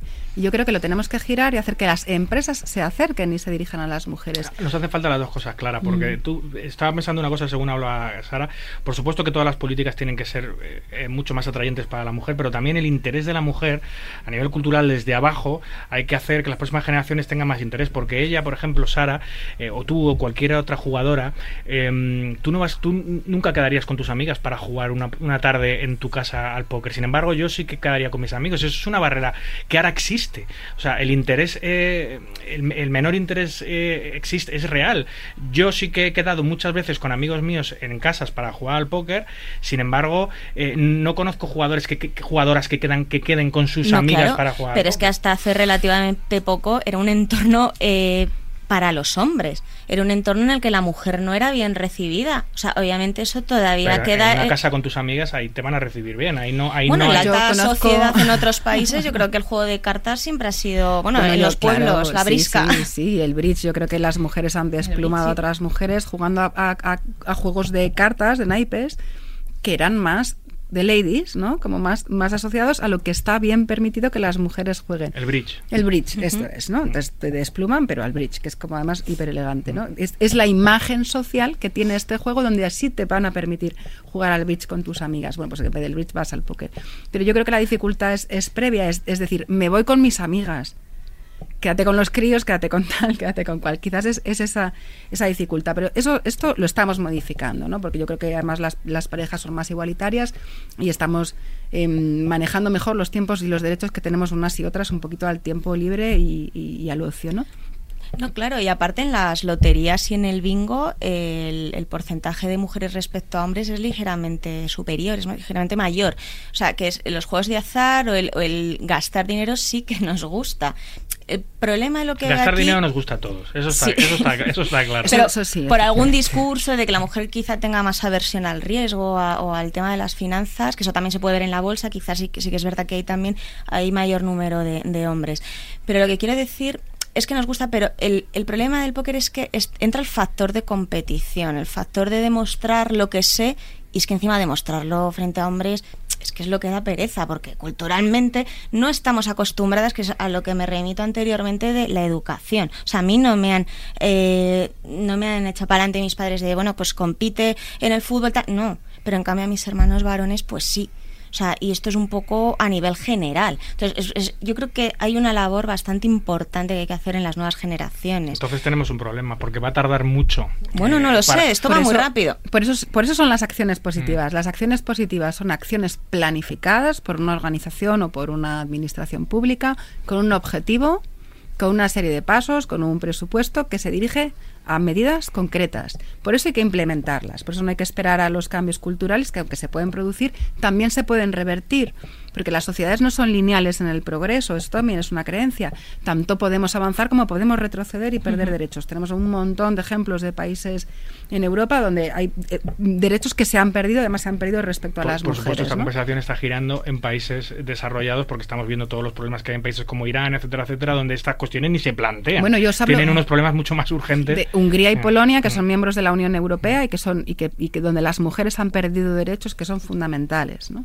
o, o hablamos de Estados Unidos donde se acaban de perder derechos fundamentales. O sea que lo que os quiero decir que no creamos en el progreso lineal porque eso no ocurre en nuestra sociedad. Solo hay progreso cuando vigilamos el progreso, estamos atentos a los derechos y los estamos fomentando. Lo que las empresas sí pueden hacer y vuelvo a mirar a, a las personas que sois responsables de promover cosas es visibilizar aquí las mujeres son bienvenidas. y visibilizarlo a tope y dirigiros directamente a ellas, no esperar solo a que ellas se acerquen, ¿no? Que el movimiento sea bueno, tratar de que sea de que sea mutuo. Yo creo que las empresas que lideren esos cambios son las que económicamente se van a beneficiar, porque son las que van a generar la mayor imagen positiva, la mayor sensación de seguridad, la mayor espacio de, am- de amabilidad y, y- y- Totalmente. y van a salir muy rentabilizadas. ¿Lo veremos con nuestros ojos, Sara? Eh, ¿O lo verán nuestros hijos el hecho de que la mujer haya paridad en el juego? ¿O al menos haya un mayor número de mujeres jugando? en Ojalá no hay cosa que más me gustaría. Pero si no, yo, yo creo que, que nuestros hijos puede que sí, que sí lo vean, pero es, es lo que dice Clara, esto es un poco lotería. Importa- Y si vamos a retroceder, porque no, no es lineal, pero sí que es, es, es muy importante que las empresas se impliquen. Eh, anima- ¿Vas a animar? ¿Animarías a tu hija a, a- a ser jugadora de póker? Sí, por supuesto que sí. Sí. Bueno, pues eh, la verdad que ha sido una charla muy interesante. Nos, han quedado muchos temas en el tintero por tratar. Se nos ha ido un poco el tiempo. Eh, es la primera vez que hablamos tan profundamente sobre este tema en el programa, aunque lo hemos tocado muchas veces. Por supuesto, no va a ser la última, Clara, eh, Sara. Eh, ha sido un placer. El que, el que quiera leer un poquito más sobre este tema tiene la revista Club a su disposición. La revista Club es una revista gratuita que no se comercializa tienen que ir a un casino, a cualquier casino de España la van a poder encontrar. Allí la tienen, en el artículo de Sara Mariani. Eh, ¿Dónde están las mujeres? Bueno, pues las mujeres todavía están pensando si entran o no, o todavía no han empezado a pensar si entran o no en el póker. Quizás esa barrera cultural nos haga todavía esperar un poquito más, pero esperemos que llegue a buen puerto y en el futuro pues haya más paridad en este juego que es lo que queremos todos. Ha sido un placer. Muchas Clara. gracias, ha sido genial estar con vosotros. Muchas Sara. gracias. Sobre todo, Clara, un placer y un honor tenerte aquí. Nada, un un gusto estar con vosotros. Muchísimas gracias. Muchas veces. Gracias.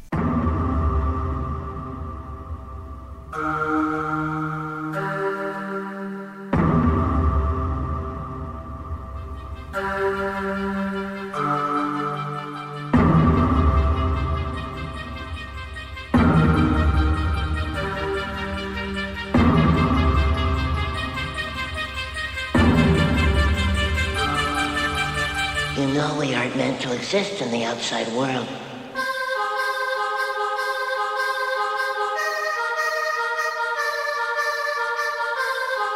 Hola, soy Sergio Aido y yo también escucho todo acerca del mundo del naipe en Marca Póker.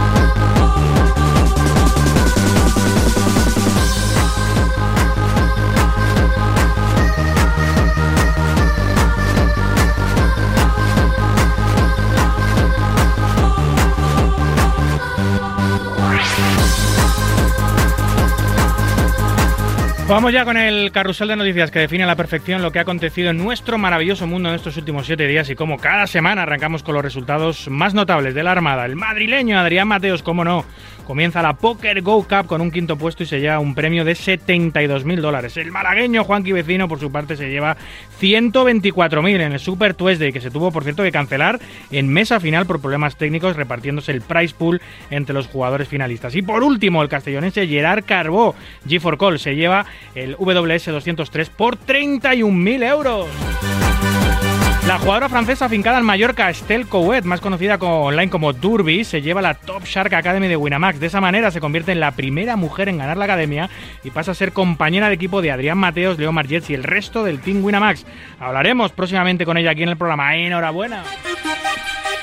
Poker Face, la última película de Russell Crowe, llega por fin a los cines nacionales este fin de semana. Además de ser el principal protagonista, dirige también la película que no está cosechando precisamente buenas críticas. Le acompañan en el reparto el Zapataki, Liam Hemsworth y R.E.R.C.A.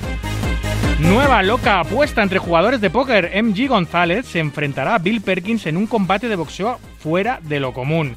Los términos establecen que Perkins deberá combatir de rodillas todo el tiempo, mientras que González estará de pie. El combate de boxeo está pactado a 12 asaltos de 2 minutos cada uno.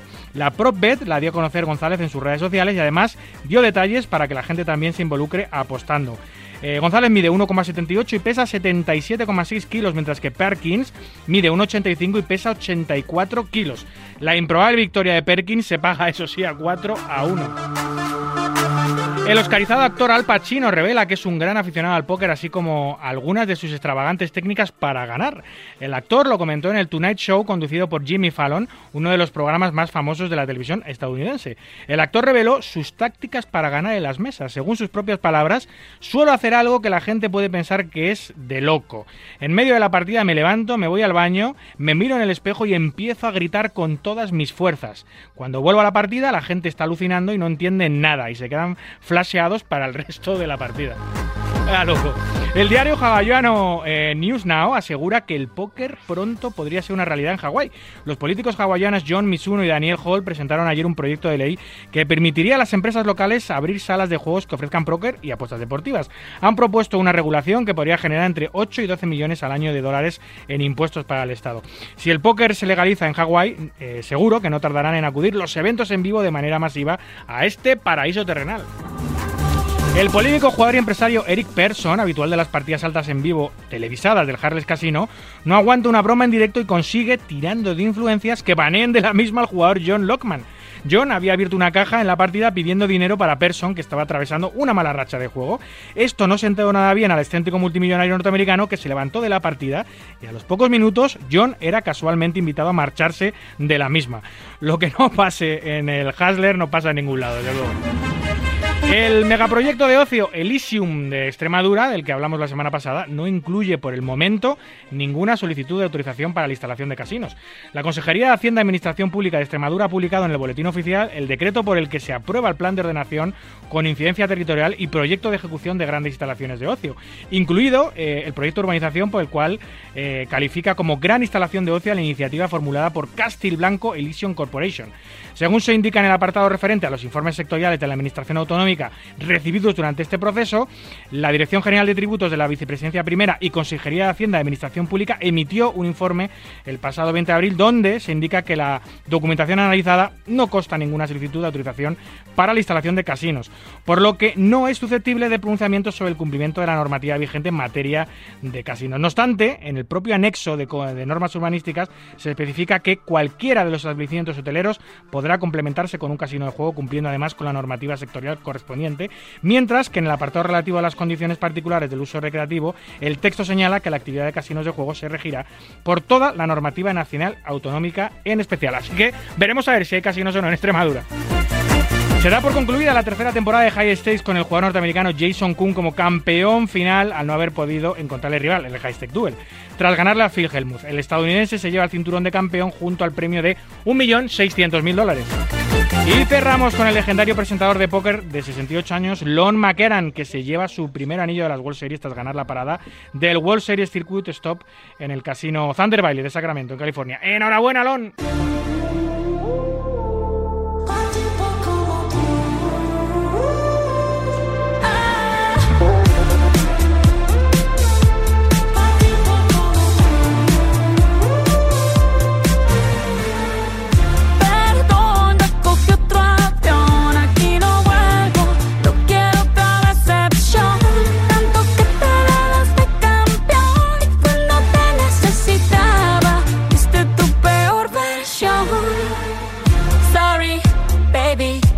Rato que yo te vi tocar ese gato. Estás escuchando Marca Póker con David Luzago.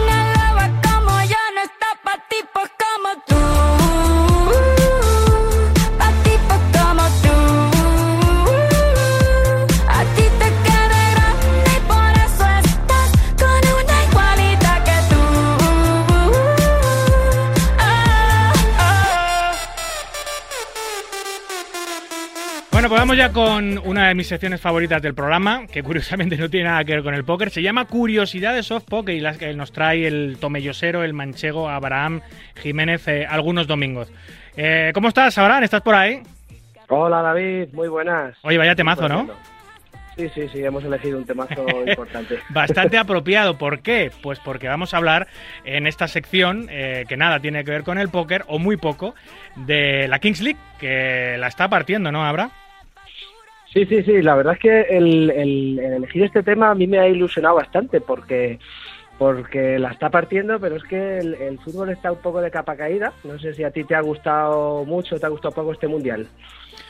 Bueno, a ver, eh, teniendo en cuenta que a España se la cepillaron cuando se la cepillaron, pues siempre que no está tu país hasta el final, pues te, gusta un poco menos. Pero la verdad que el Mundial ha estado bien. Se la llevado Messi, se la llevado Argentina, ha tenido grandísimos partidos. Yo creo que para haber sido un Mundial, para las expectativas que teníamos, las ha superado.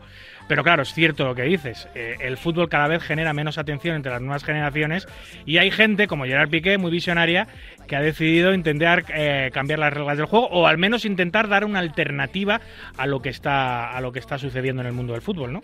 Sí, sí, yo la verdad es que el, eh, este mundial para mí no ha sido gran cosa, pero mm, lo más llamativo eh, fue el tema de Luis Enrique. ¿Te acuerdas que estuvimos hablando de que nos llamaba la atención? Si, si podíamos eh, hacer eh, mi sección un poquito antes, podíamos haber hablado de Luis Enrique con el tema de sus streaming. Entonces, bueno, esto no viene al dedillo y es que, como decías, la Kings League, eh, pues que nos la traen los señores Ibai Llanos y Gerard Piqué, ¿quién si no? Sí, se han- ya sabemos que se han asociado desde hace tiempo, que hacen proyectos comunes y este es uno de los más grandes. Es, es ahora una es, es una liga de fútbol, eh, Sí. pero no es una liga de fútbol 11, es una liga de fútbol 7, ¿no?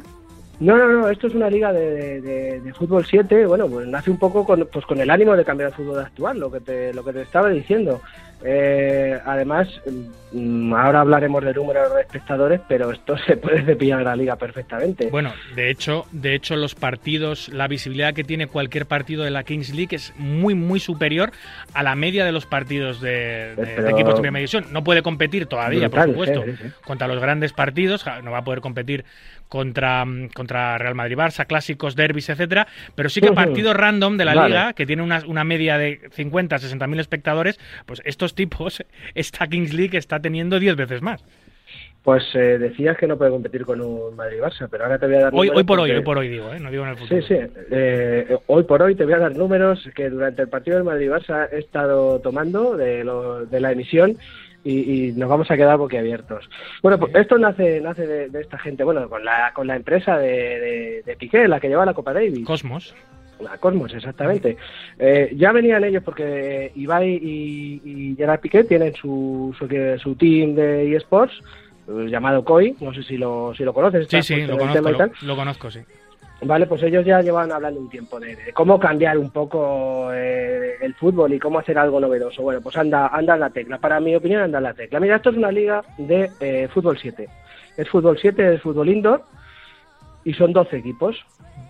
Vale, muy bien, hasta ahí algo Con nombres curiosos todos, no son nombres, no es, eh, casi todos son nombres pues por los porcinos, los Ultimate de. Móstoles, eh, el barrio, eh, los troncos, los aniquiladores, Aniquiladores, claro, son nombres como graciosos. sí. sí, sí. Los Sí, nombres que siempre hemos puesto nosotros toda la vida a nuestros equipos de barrio, pues Sí. lleva, llevado a llevado a una liga de fútbol 7 semiprofesional. Exacto, exacto, exacto. Es algo que, que, que, bueno, que el que se ponga a verlo le, le va a empezar a gustar enseguida, porque estos dos equipos tienen como presidentes, ¿vale? El presidente de la liga es, es Piqué, y tienen como presidentes, pues, a, a streamers, a youtubers, eh, bueno, y a futbolistas, eh, a, exfutbol- a exfutbolistas profesionales también. Eh, hemos dicho, el, bueno, el, el Sport, que, que el presidente es el Kun Agüero. Tenemos a Casillas también, en el que ahora mismo después de la tercera jornada es líder. Y la verdad es que esto, empezando solo por ahí, ya tiene, ya tiene chicha. Claro, a ver, esto, cada equipo son 12 equipos en la liga, cada equipo tiene Sí. su presidente, que como tú dices es uno o un Ahí está, streamer sí. famoso, o un exfutbolista, sí, o un experiodista, lo que sea. Y luego tienen, claro, luego tiene también, cada equipo tiene su entrenador, por supuesto, Exacto, y su plantilla de jugadores. O sea, esto, es, esto es igual eh, en la liga de fútbol profesional que en la Kings League. Igual. Ahí está, mira, cada equipo tiene 10 jugadores fijos, ¿vale? Y luego se han inventado eh, dos jugadores que se pueden mover, eh, el jugador número 11, el jugador número 12. Eh, Que son invitados a, a una jornada determinada, ¿no? invitados. Pueden estar varias jornadas, pueden estar una jornada, me estoy informando y, y la verdad es que eh, es, un, es un comodín que utilizan estos estos equipos porque, bueno, pues hay gente que está invitando a, a exjugadores y que le está yendo bien y gente que invita a exjugadores y no le está yendo tan bien. Eh, aquí ahora mismo, bueno, pues eh, tenemos eh, seis partidos por jornada, todos los domingos, son partidos de 40 minutos. Todos se juegan el domingo, pero no a la vez. ¿no? Y no a la vez. Se empieza a las 4 de la tarde y se acaba a las 9 de la noche. Se juega todo en una misma jornada, eh, serán 11 jornadas. Como el antiguo, como el antiguo carrusel deportivo de toda la vida. Eh, todos, a la- sí. todos el mismo día, vamos. No Sí, a la vez, sí. pero todos el mismo día. Sí, A mí la verdad es que me ha picado. Yo me he pasado la tarde viendo, viendo los partidos de esta gente. pero, no se pero ¿por dónde se retransmiten? ¿Por dónde se pueden ver estos partidos? Porque no son canales eh, convencionales. Sí, hemos hablado de Bahillanos y hemos dado por hecho que, es en Twitch. Pero vamos, sí, esto, es, eh, esto es en Twitch. Eh, se está emitiendo en, un, en el canal principal de, de la Kings League, pero luego cada presidente, porque muchos de ellos también son streamers, en sus canales también están emitiendo, están emitiendo al mismo tiempo. Claro. Bueno, eso, eso, eso es curioso, ¿eh? porque se hacen, hacen competencia al propio Twitch oficial de la Kings League, ¿no? Si luego de Gref o Ibai o DJ Mario o todos estos grandes que tienen equipo también hacen, hacen su retransmisión del partido, eh, la audiencia se, diversifica. Bueno, eso les da un poco igual, pero que me refiero, al final eh, cada uno lo ve donde le apetece, ¿no? En, el, canal de stream de esa persona o en el canal oficial de la Kings League. Sí, tú eres mucho de, Gref, pues al final vas a ver el partido en su canal, porque lo está comentando él también en directo. Si lo quieres ver un poco en abierto, pues lo puedes ver en el canal oficial. Eh, la verdad es que es súper, súper curioso. A mí me tiene un poco encandilado todo esto. Bueno, esto se puede ver en Twitch, que para el que no lo sepa, y seguramente que haya gente todavía que no sepa qué es Twitch, es, un, es un servicio de streaming en directo donde mucha gente pues streamea videojuegos o incluso mucha gente streamea póker otras, eh, otras eh, música, hay gente tocando música, haciendo esculturas, pintando, de todo, ¿no? La gente que quiere hacer directos, pues lo hace en Twitch. Esto es una aplicación que te bajas en el móvil o en las Smart TVs o en los smartphones o donde sea, en el ordenador, y, y ya está, es completamente gratuito, no tiene coste ver los partidos de la Kings League, ¿no? No, no tiene coste ninguno, es en abierto, tú simplemente te das tu cuenta en Twitch y, lo puedes, eh, te suscribes al canal, eh, pagando, sin pagar, lo puedes eh, ver en abierto. Em, bueno, te comentábamos que son 12, 12 equipos, 10 jugadores, 120 jugadores que han salido de un draft. Draft tipo NBA, en este caso sí que sí que he estado viendo que, que han copiado el formato de la NFL. No sé si es exactamente igual, que el de, que el de la NBA, pero bueno, algo por el estilo. Se presentaron 13.000 jugadores 13.000, 13 este, a este draft. ¿eh?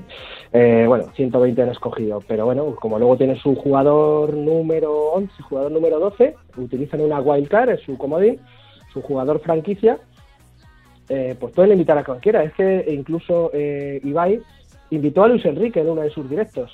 Invitó, lo invitó para que fuese su, su entrenador. Es que esto puede llegar a, un nivel brutal. Piqué, Piqué lo tienes ahí, Piqué ¿Quién, te dice que no va a jugar Piqué un día de esto? Sí, sí, no, no descartas.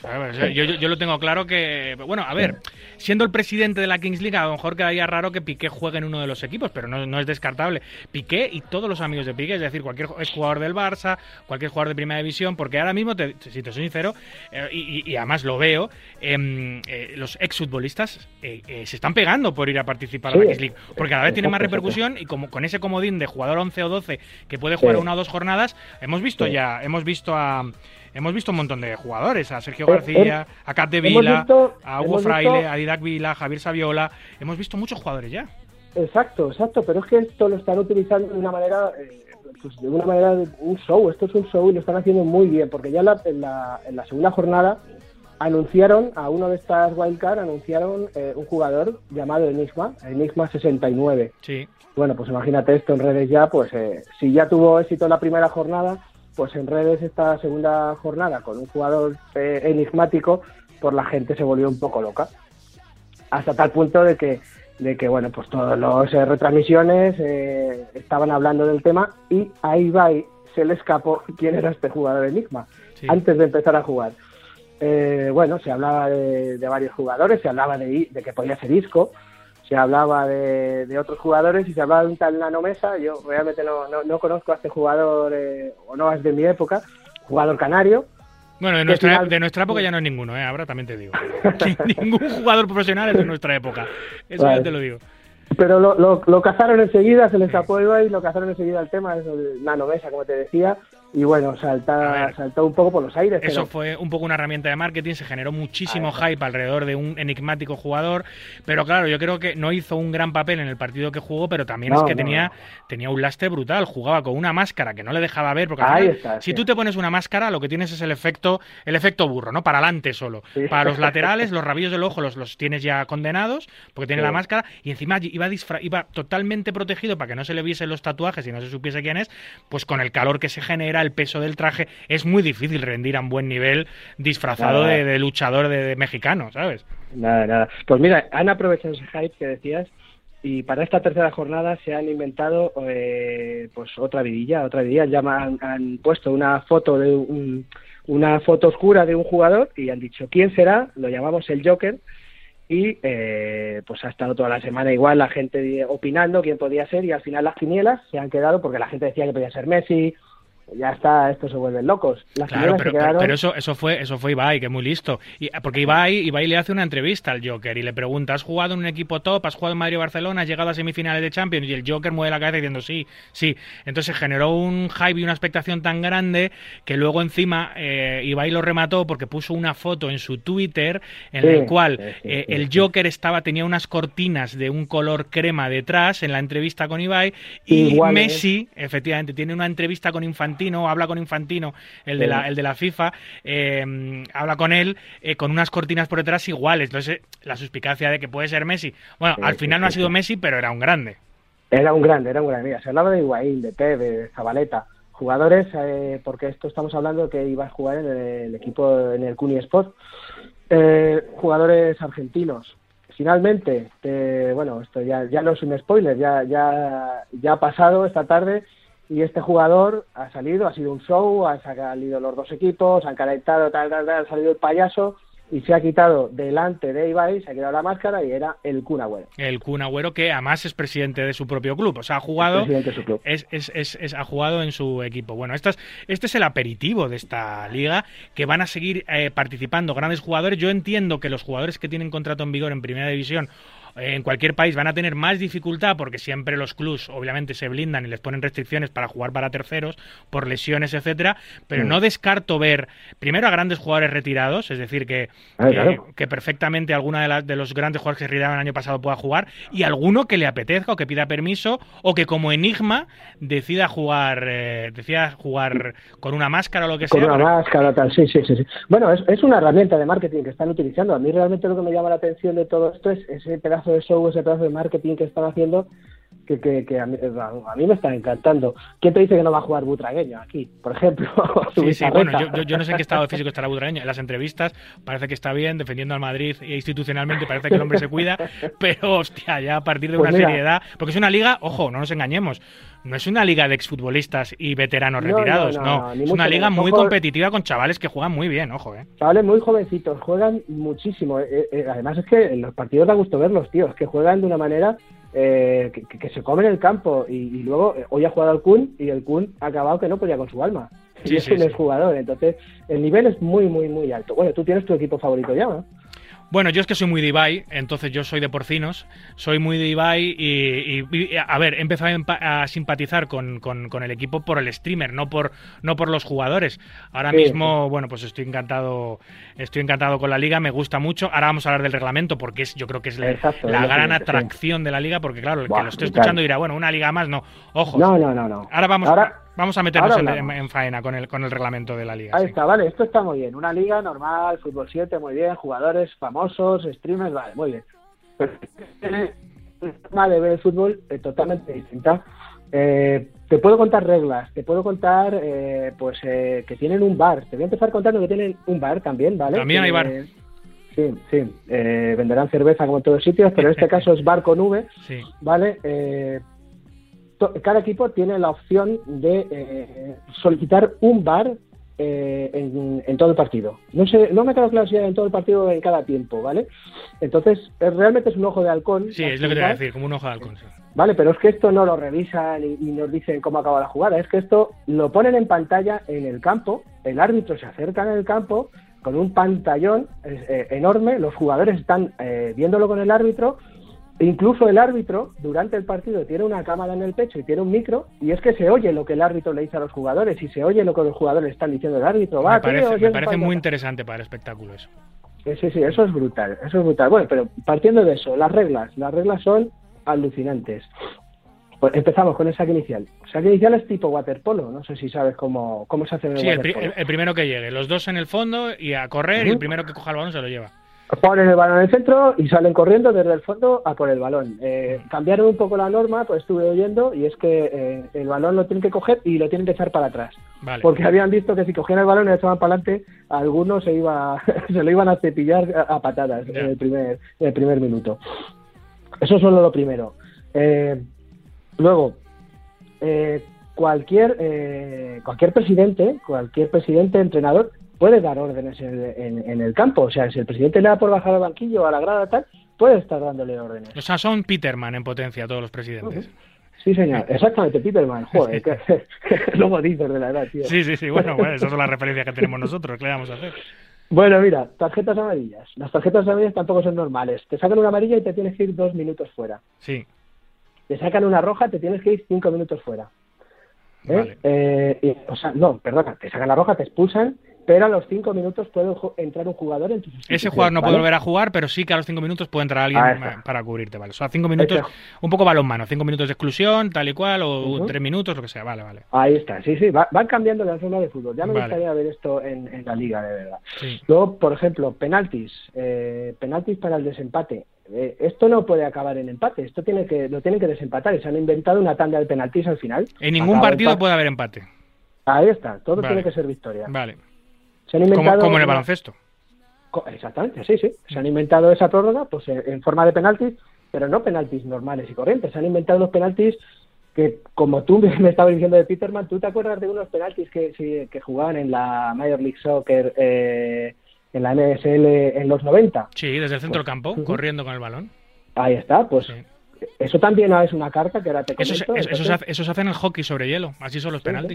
Pues saca, salen desde el centro del campo corriendo, el portero también puede salir de su área y en el momento que el portero coja, toque el balón, pues ya se el, el- aunque luego entre pe- la bola, eh, el penalti ya está parado, ¿vale? Eh, y muchas más cositas, eh, pues no sé, el, eh, por ejemplo, ¿qué- ¿qué, más te cuento? ¿Qué más te cuento? de- de- Sustituciones de reglas? eh, ilimitadas, ¿no? Creo que son. Sustituciones ilimitadas, sí. Sí, sí. Y luego, eh, ¿hay fuera de juego o no? Aquí también, ¿no? Aquí fuera del juego, lo que pasa es que como en el indoor eh, se marca a, partir de una línea, se- hay una línea antes del área más o menos o a la altura del área donde se marca el fuera de juego. Vale, y luego, ¿y luego qué duración tienen los partidos? Eh, Son partidos de 40 minutos, dos partes de 20 minutos con un descansito de 3 minutos. vale. El Vale, fútbol, el sí. fútbol sala es así, ¿no? Ya no me acuerdo. ¿El fútbol sala son 20 minutos por, por, por tiempo? Pues o me media hora, es que ahora mismo no lo recuerdo. Y mira que juega fútbol sala. ¿eh? Ahora mismo no me recuerdo. Si Son 30, 20 minutos o 30 minutos. el fútbol Sí, sala. algo así, yo tampoco me acuerdo. Ahora que dice fútbol sala, otro jugador que va a jugar en de Anda, las es verdad. Sí, sí. Ricardinho. Ricardinho. Bueno, otro jugador no, el jugador. el jugador. El mejor jugador de la historia del fútbol sala, que es una maravilla verle. Si, no- si alguien no ha visto a Ricardinho jugando fútbol sala, es que no, no tiene vida. Porque los, Sí, sus sí. goles han dado la vuelta al mundo. Pues Eso es, Ricard- pues- ¿Por quién ha pues firmado. Ricardinho? ¿Por quién? Pues eh, no te sé decir por quién ha firmado, yo creo que solamente han anunciado que eh, Vale. va a jugar alguna de las jornadas. Vale, vale, vale, vale. ¿Vale? Bueno, hemos visto las reglas, pero lo- una cosa súper interesante, súper chula, las armas secretas. Sí, eso ya es Las brutal. cartas. Eso es. Esto ya es juntar. Esto ya es juntar los deportes electrónicos con los deportes reales, con estos comodines de los que vas a hablar ahora, que me encantan. Ahí está, son, son comodines. Yo, por ejemplo, uno de los comodines lo juego con mi hijo en el Mario Strikers. es, que, es que es brutal. Mira, estos armas secretas, como le llaman, son unas cartas. Antes de empezar el partido, sacan un cajón eh, con 20 cartas y cada entrenador coge una de ellas. Al azar. ¿Vale? Al azar, exactamente, en un sobrecito cerrado. se Una única carta por, por equipo y por partido. Por equipo y por partido, Vale. exactamente. Se la llevan, la pueden usar en cualquier momento del partido. Eh, entonces aquí también hacen que las cartas jueguen en su estrategia. Yo Obviamente, esta tarde claro. unos partidos en los que las cartas han jugado su estrategia. Como el Magic. les- Iban perdiendo 5-1, han cogido una carta de gol doble, que ahora te cuento. Carta de gol do- doble. Qué barbaridad. Sí, sí, sí, sí. Les han metido el 5-3 con ese gol doble y ha acabado el partido que casi empatan a 5. Es, es que es una locura con un partido 5-1 que estaba ya más que perdido. Sí, sí, sí, claro, claro. Pues mira, son eh, de las de las 20 cartas, tienen cartas de gol doble, cartas de eh, sanción, sacan una carta para sancionar a un jugador, tienen Vale. cartas de penalti shootout, que es el penalti que hemos hablado antes, Sí, un penalti a tu favor. Tienen cartas de penalti normal y corriente, a su favor, Eh, tienen cartas de robar una carta, Qué guapo eso. o sea, tú coges y le robas la carta al otro, Qué guapo eso, tío. Es que es brutal, es brutal, Abraham. y una carta de comodín. Es que es que esto ya entra también en juego y, y hace esa mezcla de eSport, como decías, con, con el fútbol real. No, no, pero es que yo, lo que estoy viendo es una mezcla de lo mejor de cada deporte, de hockey, hielo, de balonmano, de baloncesto, de fútbol sala, de deportes electrónicos y encima con, con también cosas de, de, de, pues, del Magic, de utilizar, de estrategia. O sea, es una cosa tan novedosa que no le va a gustar nada a los veteranos del fútbol y a los puristas del fútbol les va a horrorizar, No, pero a los que tengan nada. a los que tengan un poco más la mente abierta y especialmente a las nuevas generaciones que están creciendo, no viendo los canales de televisión convencionales, sino viendo a estos streamers y que esto es lo que se va a ver en el mundo stream en las nuevas generaciones, ojo dentro de unos años con el potencial de la Kings League, no solo en España, en todos los países, porque esto va a empezar aquí, pero se va a implementar a otros países y Piqué lo tiene muy bien atado. Esto es un entretenimiento televisivo brutal que va a competir completamente con la Liga Profesional de Fútbol Española y va a competir contra Mm. todas las ligas en un periodo de, de- de tiempo mucho más corto de lo Muy que nos, pe- nos pensamos. Sí. Comenta un poco las audiencias, por cierto. Sí, sí, esto tiene un público joven, como tú decías. Y es que al final, eh, eh, como yo te decía, el fútbol eh, a mí ya no me llama casi la atención. Me llama la atención mi equipo en la Champions y, y poco más. Pero es que esta gente está consiguiendo una, una media de espectadores brutal. Por ejemplo, cuando el tema de Enigma, 600.000 espectadores de media. Sí, sí. Te hablo del canal oficial, súmale Sí. el canal de Ibai, súmale el canal de, de los otros streamers. O sea, un millón de personas viendo. viendo No, no, esto, más, ¿eh? más, más. ¿eh? Con el canal de Ibai, de Gref, de Mario en total, más. Y hoy con el Joker la- habrá sido brutal Exacto. también. Bueno, pero es- este dato que te he dado ya está caducado. Es que está caducado. Es que eh, con el tema del Joker hemos tenido 800, un pico de 808.000 espectadores en el canal principal, Sí. más 200 y pico mil en Ibai. O sea, hemos se ha superado más del millón. Pero es que eh, durante durante eh, en el primer partido que se ha abierto esta tarde a las 4 de la tarde, la media también era de 600.000 espectadores casi. Y cuando estaba jugándose el Madrid-Barça, que me decías antes que no, había una media de 574.000 espectadores. Claro, porque es de pago, claro. Hombre, si están abiertos otro cantar, pero al ser de pago estar en Movistar, Va. eh, la, la audiencia es mucho más reducida que si estuviese en televisión española, que seguramente habría 5 o 6 millones de espectadores por lo menos. Pero es igual, es igual, estamos en la tercera jornada de la Kings League, que no la conoce ni el Tato todavía, y estamos hablando de que ya revienta cualquier eh, cualquier partido de la Liga Española de forma habitual. Eh, esto es un ciclón que acaba de aparecer. Si ya, ya estamos hablando de esto a tres jornadas de su inicio, no te quiero ni contar cómo puede ser la Kings League dentro de cinco años. Y ahora, ahora no están participando grandes estrellas de futbolistas, porque los sueldos que se pagan obviamente son pequeños, porque es otra cosa. Pero sí, eso, esto- eso, eso me falta decirte, porque los sueldos los paga Cosmos. O sea, todos los sueldos de los 120 jugadores los paga Cosmos. y hoy por Luego hoy, ya, cada, cada presidente, pues a lo mejor a su entrenador y tal y cual. Pero Hoy- esos sueldos los contrata Hoy Cosmos. por ahí los ingresos que son son los que son, los sueldos son los que son.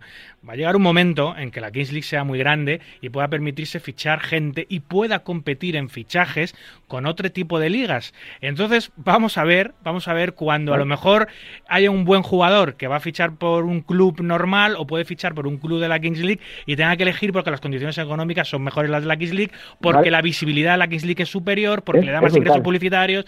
Vale. Vamos a ver, que eso llegará. Estoy seguro que va a llegar No, porque está cambiando todo muy Pues- rápido. Pues esta tarde, si yo no he oído mal, en uno de los eh, equipos hay un jugador venezolano que solamente está jugando a la Kings League y que lo ha llamado su selección nacional. Así tal Hemos cual. llegado a Así tal cual. salto. Y eso ya para Eh, empezar. Eso para empe- hemos dado el salto de la Kings League a la selección nacional. O sea, ¿cómo, qué, qué nivel puede tener esto? Bueno, y no, y no hemos hablado de lo listo que es el fundador de la, de la Kings League, Bueno, que ha aprovechado sí. todo el ciclón de Shakira para direccionar absolutamente todo ese tsunami. eh, eh, para publicitar la Kings League. Es decir, la Kings League ha llegado a un acuerdo con Casio, el tipo se ha presentado con un Renault Twingo Ay, eh, en la- ¿Cómo eh, se ha presentado Piqué hoy? Con su Twingo y con su Casio puesto. Sí, pero tú no has visto lo que estaba no has escuchado lo que venía escuchando en el coche en el Twingo, ¿no? Venía escuchando la canción. no, no. No. Al abrir la puerta se ha escuchado que estaba escuchando la canción de Shakira. O sea, está todo muy medido.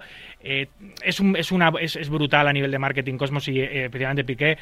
Va a coger cada vez... de marketing. Esto le ha ayudado mucho a la Kings League, el tema de Shakira, porque le ha dado mucha visibilidad. Sí, porque sí, es que sí, todas las reacciones de, de Piqué en las redes sociales han sido solo para la Kings League. No ha dicho nada de la canción, todo lo ha dicho en historias de la, de la Kings League, en, en- en ruedas de prensa o en, o estando con los streamers o, o lo Es que ellos ellos hacen un el día antes y, y- y serán más días, eh, no sé exactamente, pero eh, ellos hacen se juntan todos los presidentes y en un corrito y hacen un hacen su chiringuito, pero entre los presidentes cara a cara. Es, en, en streaming es, es, es otra versión de lo que realmente a lo mejor debería ser el fútbol y este tío pues es muy listo. Mira, Abra, mi padre no va a ver esto nunca, te lo puedo asegurar. No, esto no, esto claro no va a ver no, mi padre, pero es que no, es para él. público. Pero mi hijo es lo que va a ver. Y, y- y, bueno, yo lo estoy viendo, Mm. tengo 44 años y me encanta verlo. ¿eh? Yo lo estoy no voy a dejar de ver la liga, por supuesto. No, no me va a Mm. cambiar una cosa por la otra. Mm. Va a ser complementario, pero estoy seguro que las nuevas generaciones, muchas de ellas, van a ver solo esto. Eh, esto acaba de empezar. Eh, ¿Cuándo acaba, por cierto? Eh, Eso, te iba, te iba a comentar que, bueno, pues esto es una liga regular que luego se convierte en unos playoffs y acaba el 19 de marzo, eh, pues los ocho primeros llegan a sus octavos, eh, juegan su playoff, que se juega el día 25, y la Final Four, que se juega el día 26. O sea que, que además es que es todo muy rápido, pero, pero eh, es que abren una ventana de negociación, en cuanto acaba esto, eh, hay dos splits, es este de invierno y hay otro de verano, o sea que la- esto va a seguir en verano. Pero es más, en mayo ya tenemos la Queens League. Anda, también, ¿no? Femenina. Sí, sí, sí, que serán los sábados. Así que bueno, esto, lo que ellos se imaginen, pues, pues, pues, pues puede ser brutal y, y el potencial que tiene con la gente que hay ahí, pues puede ser brutal. Mira, eh, yo sigo pensando, las nuevas generaciones van a tener mucha opción de entretenimiento, de hecho ya la tienen, esta, esta, esta es, una liga eh, súper interesante, súper divertida, que encima eh, visualizarla te lleva mucho menos tiempo que otras ligas, Eh, eh, va a coger muchos seguidores, cada vez va a haber más, obviamente todavía está eh, eh, lejos de competir a nivel de ingresos, a nivel de patrocinios, a nivel de, de- de hinchadas con, con las ligas tradicionales, pero Sí. claro, es que llevamos tres jornadas de su primer año de creación y esto va a cambiar muy rápido. Y va- va, ya le está dando la vuelta al mundillo. En fin, pues eh, Sí. qué, qué interesante. Creo ahora que es la primera vez que vamos a hablar de la X League, pero posiblemente en tu sección Seguramente no sea, no sea la última. Así que te lo agradezco mucho que nos hayas ilustrado, que podamos ahora haber charlado este ratito sobre la X League y que los oyentes se hayan enterado un poquito mejor de lo que de lo que nos llega. Muy bien, David, muchas gracias. Pues nada, un abrazo fuerte, amigo. A ver si te veo Un pronto. abrazo, gracias. Hasta luego.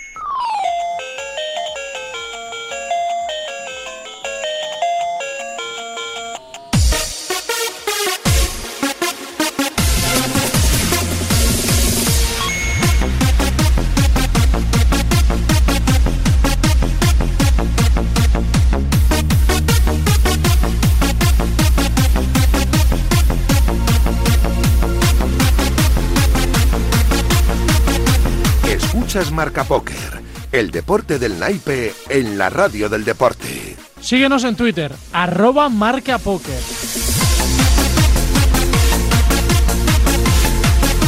Bueno, pues como cada domingo hacemos un repaso de los torneos eh, presenciales de nuestra geografía más importantes y por supuesto esta semana empezamos con el que es a priori el más interesante, el 8-8 Live Madrid Gran Vía, llega a la capital el gran evento internacional de esta gran marca de 8-8 Poker que ha decidido empezar su calendario anual en, el- en la capital de España. Y allí nos espera el director de, mm, de, torneo Salvatore Helio, que es el director de torneo de 8-8 Poker, que nos puede poner un poquito al día de cómo ha comenzado el festival. Buenas noches, Helio.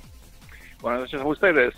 ¿Qué, ¿Qué tal? estáis? Eh, mm, pues creo que ha empezado de la mejor manera, ¿no? Un evento opening con un gran número, con un gran premio, clasificados online, mucho ambiente en el casino de Gran Vía.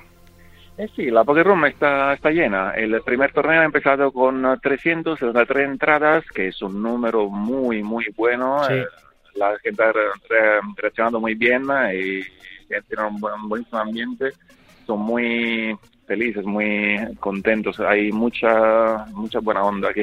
Diez- Y la- 17.000 eurazos, eh, he visto para el primero. Exactamente. Es un uh, payout que de hecho me gusta mucho y permite de, de sacar un buen dinero, de jugar por el máximo, permite a los jugadores de realmente de aprovechar de- del póker, de la, de la adrenalina que, mm, que permite todo esto. Además, eh, bueno, es un buen comienzo, siempre lo decimos en los festivales, es muy importante comenzar fuerte, eh, pero claro, el festival no se acaba aquí, Elio, es toda la semana de eventos, eh, hay eventos Mystery, eventos Bounty, eventos de Omaha, eventos de Holden, High Rollers, es un programa muy completo que llega hasta el lunes 23, ¿verdad? Exactamente. El último torneo será el lunes 23, el mismo día se acaba el main event, eh, nos esperamos de tener como 700 jugadores probablemente o más Y la peculiaridad es que el Bain, eh, siendo 888 el, el brand, es exactamente de 888 euros. Sí, Es esto le gusta, le gusta, le gusta mucho 88 hacer Sí. ese. Y bueno, y el stack también son que son 80, 88 mil puntos, ¿no? El stack inicial del main event. Exactamente, 88 mil puntos.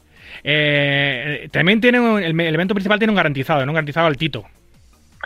Sì, esattamente, y es que non, eh, eso se, se pone de una forma muy, muy interesante, claramente. A- a- Le fa- da- facilita que el resto de jugadores vayan a jugar porque saben que hay un dinero asegurado, que son 300.000 eurazos, creo. Exactamente, y es, eh, lo que da mucha mucha fuerza al, al evento, eh, crea claramente una- un tema de, de competición, eh, todo muy fuerte interesante. Ahí, he visto, porque estado en el casino estos días, obviamente, he visto ya mucho jugador de fuera de España. Hay, muchos jugadores españoles, obviamente, como no puede ser de otra manera, pero me ha sorprendido que en el evento inaugural había mucho extranjero ya. Sí, en, eh, tenemos una, una gran afluencia de jugadores israelianos, eh, también franceses, y mm, hay algunos italianos también que he visto. Y la cosa, me, la verdad, que me da mucha ilusión, porque es decir que se crea un ambiente internacional y eh, la cosa llega actualmente fuera de lo que es el contexto nacional, y esto me halaga mucho.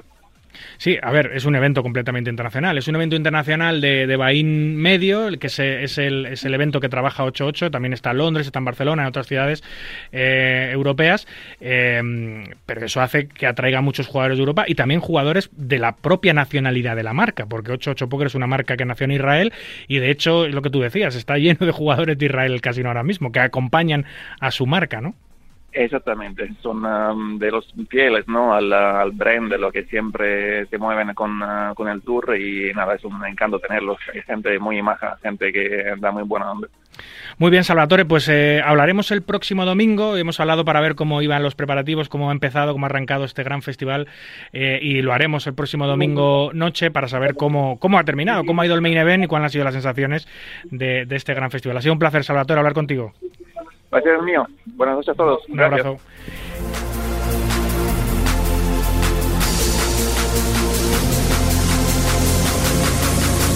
Y de Madrid nos vamos a Sevilla, donde se ha celebrado una de las grandes etapas del Spanish Poker Festival este año, que ya hemos hablado con Dani Albert muchas veces, se ha reducido el calendario. Y vaya que si le ha salido bien al bueno del castellonense, porque la ha liado parda en, en Sevilla. Buenas noches, Dani. Hola David, ¿qué tal? Oye, vaya numerazo, eh, no sé si te lo esperabas o no, pero más de 400 entradas, ¿no?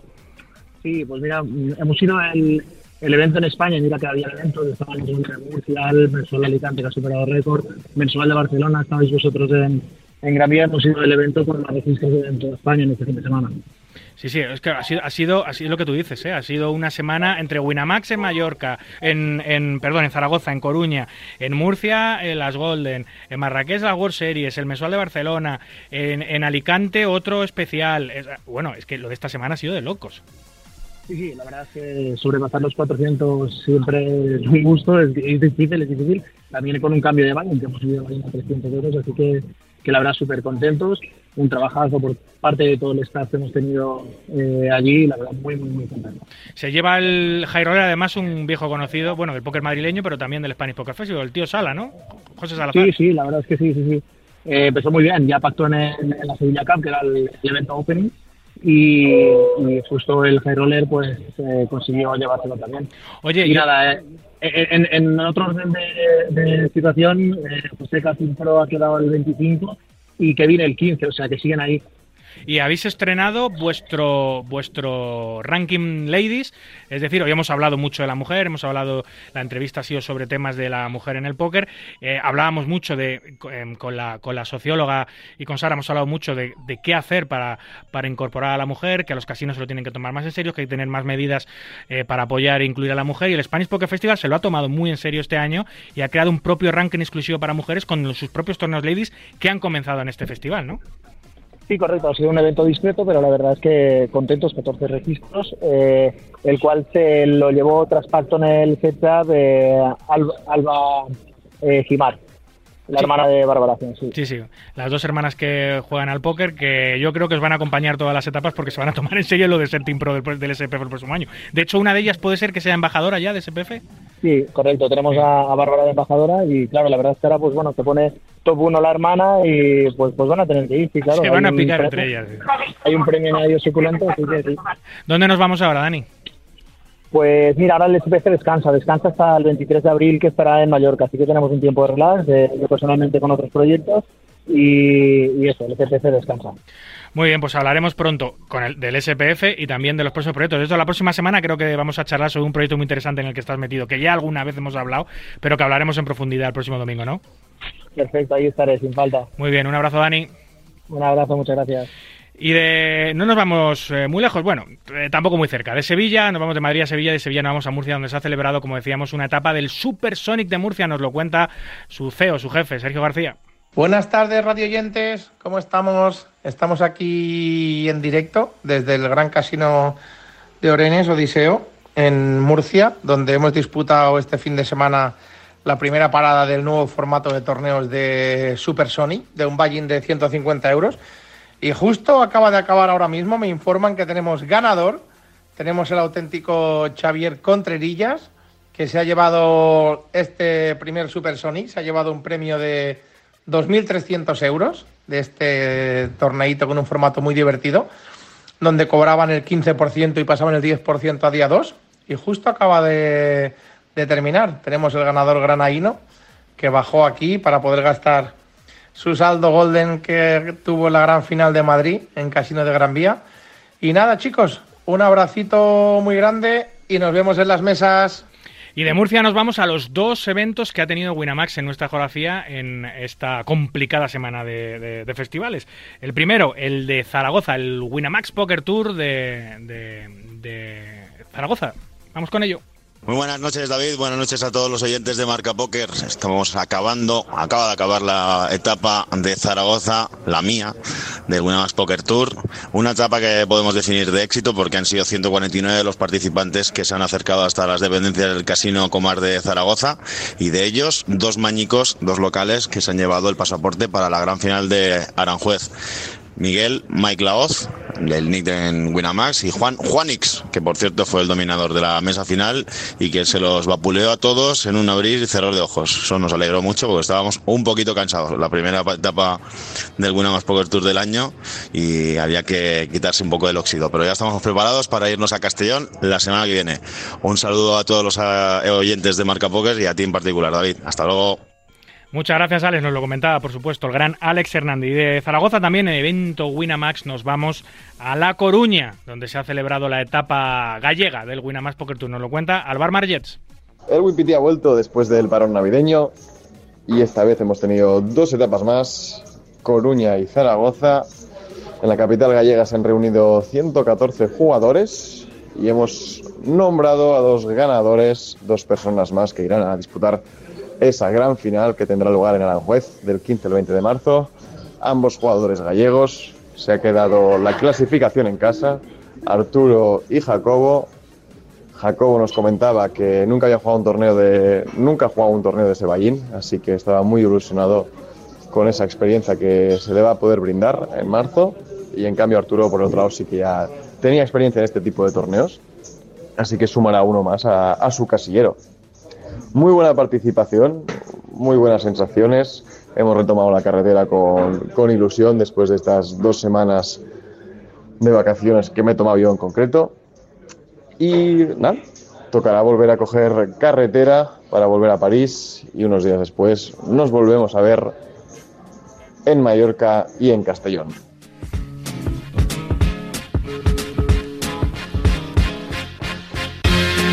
Pues muchas gracias, Alvar, y aquí lo contaremos. Esto ha sido todo por hoy. Aquí concluye nuestro ducentésimo primer programa. Un verdadero placer compartir este ratito nocturno con los amantes noctámbulos de la baraja. La producción y la técnica estuvo el gran Víctor Palmeiro y a los micros, como siempre, un servidor, David Luzago. Recuerden, para jugar al póker online, no lo duden, jueguen en winamax.es, la plataforma número uno de eventos online de nuestro país. Cuídense mucho, cuiden de los suyos y continúen, por favor, respetando las indicaciones sanitarias.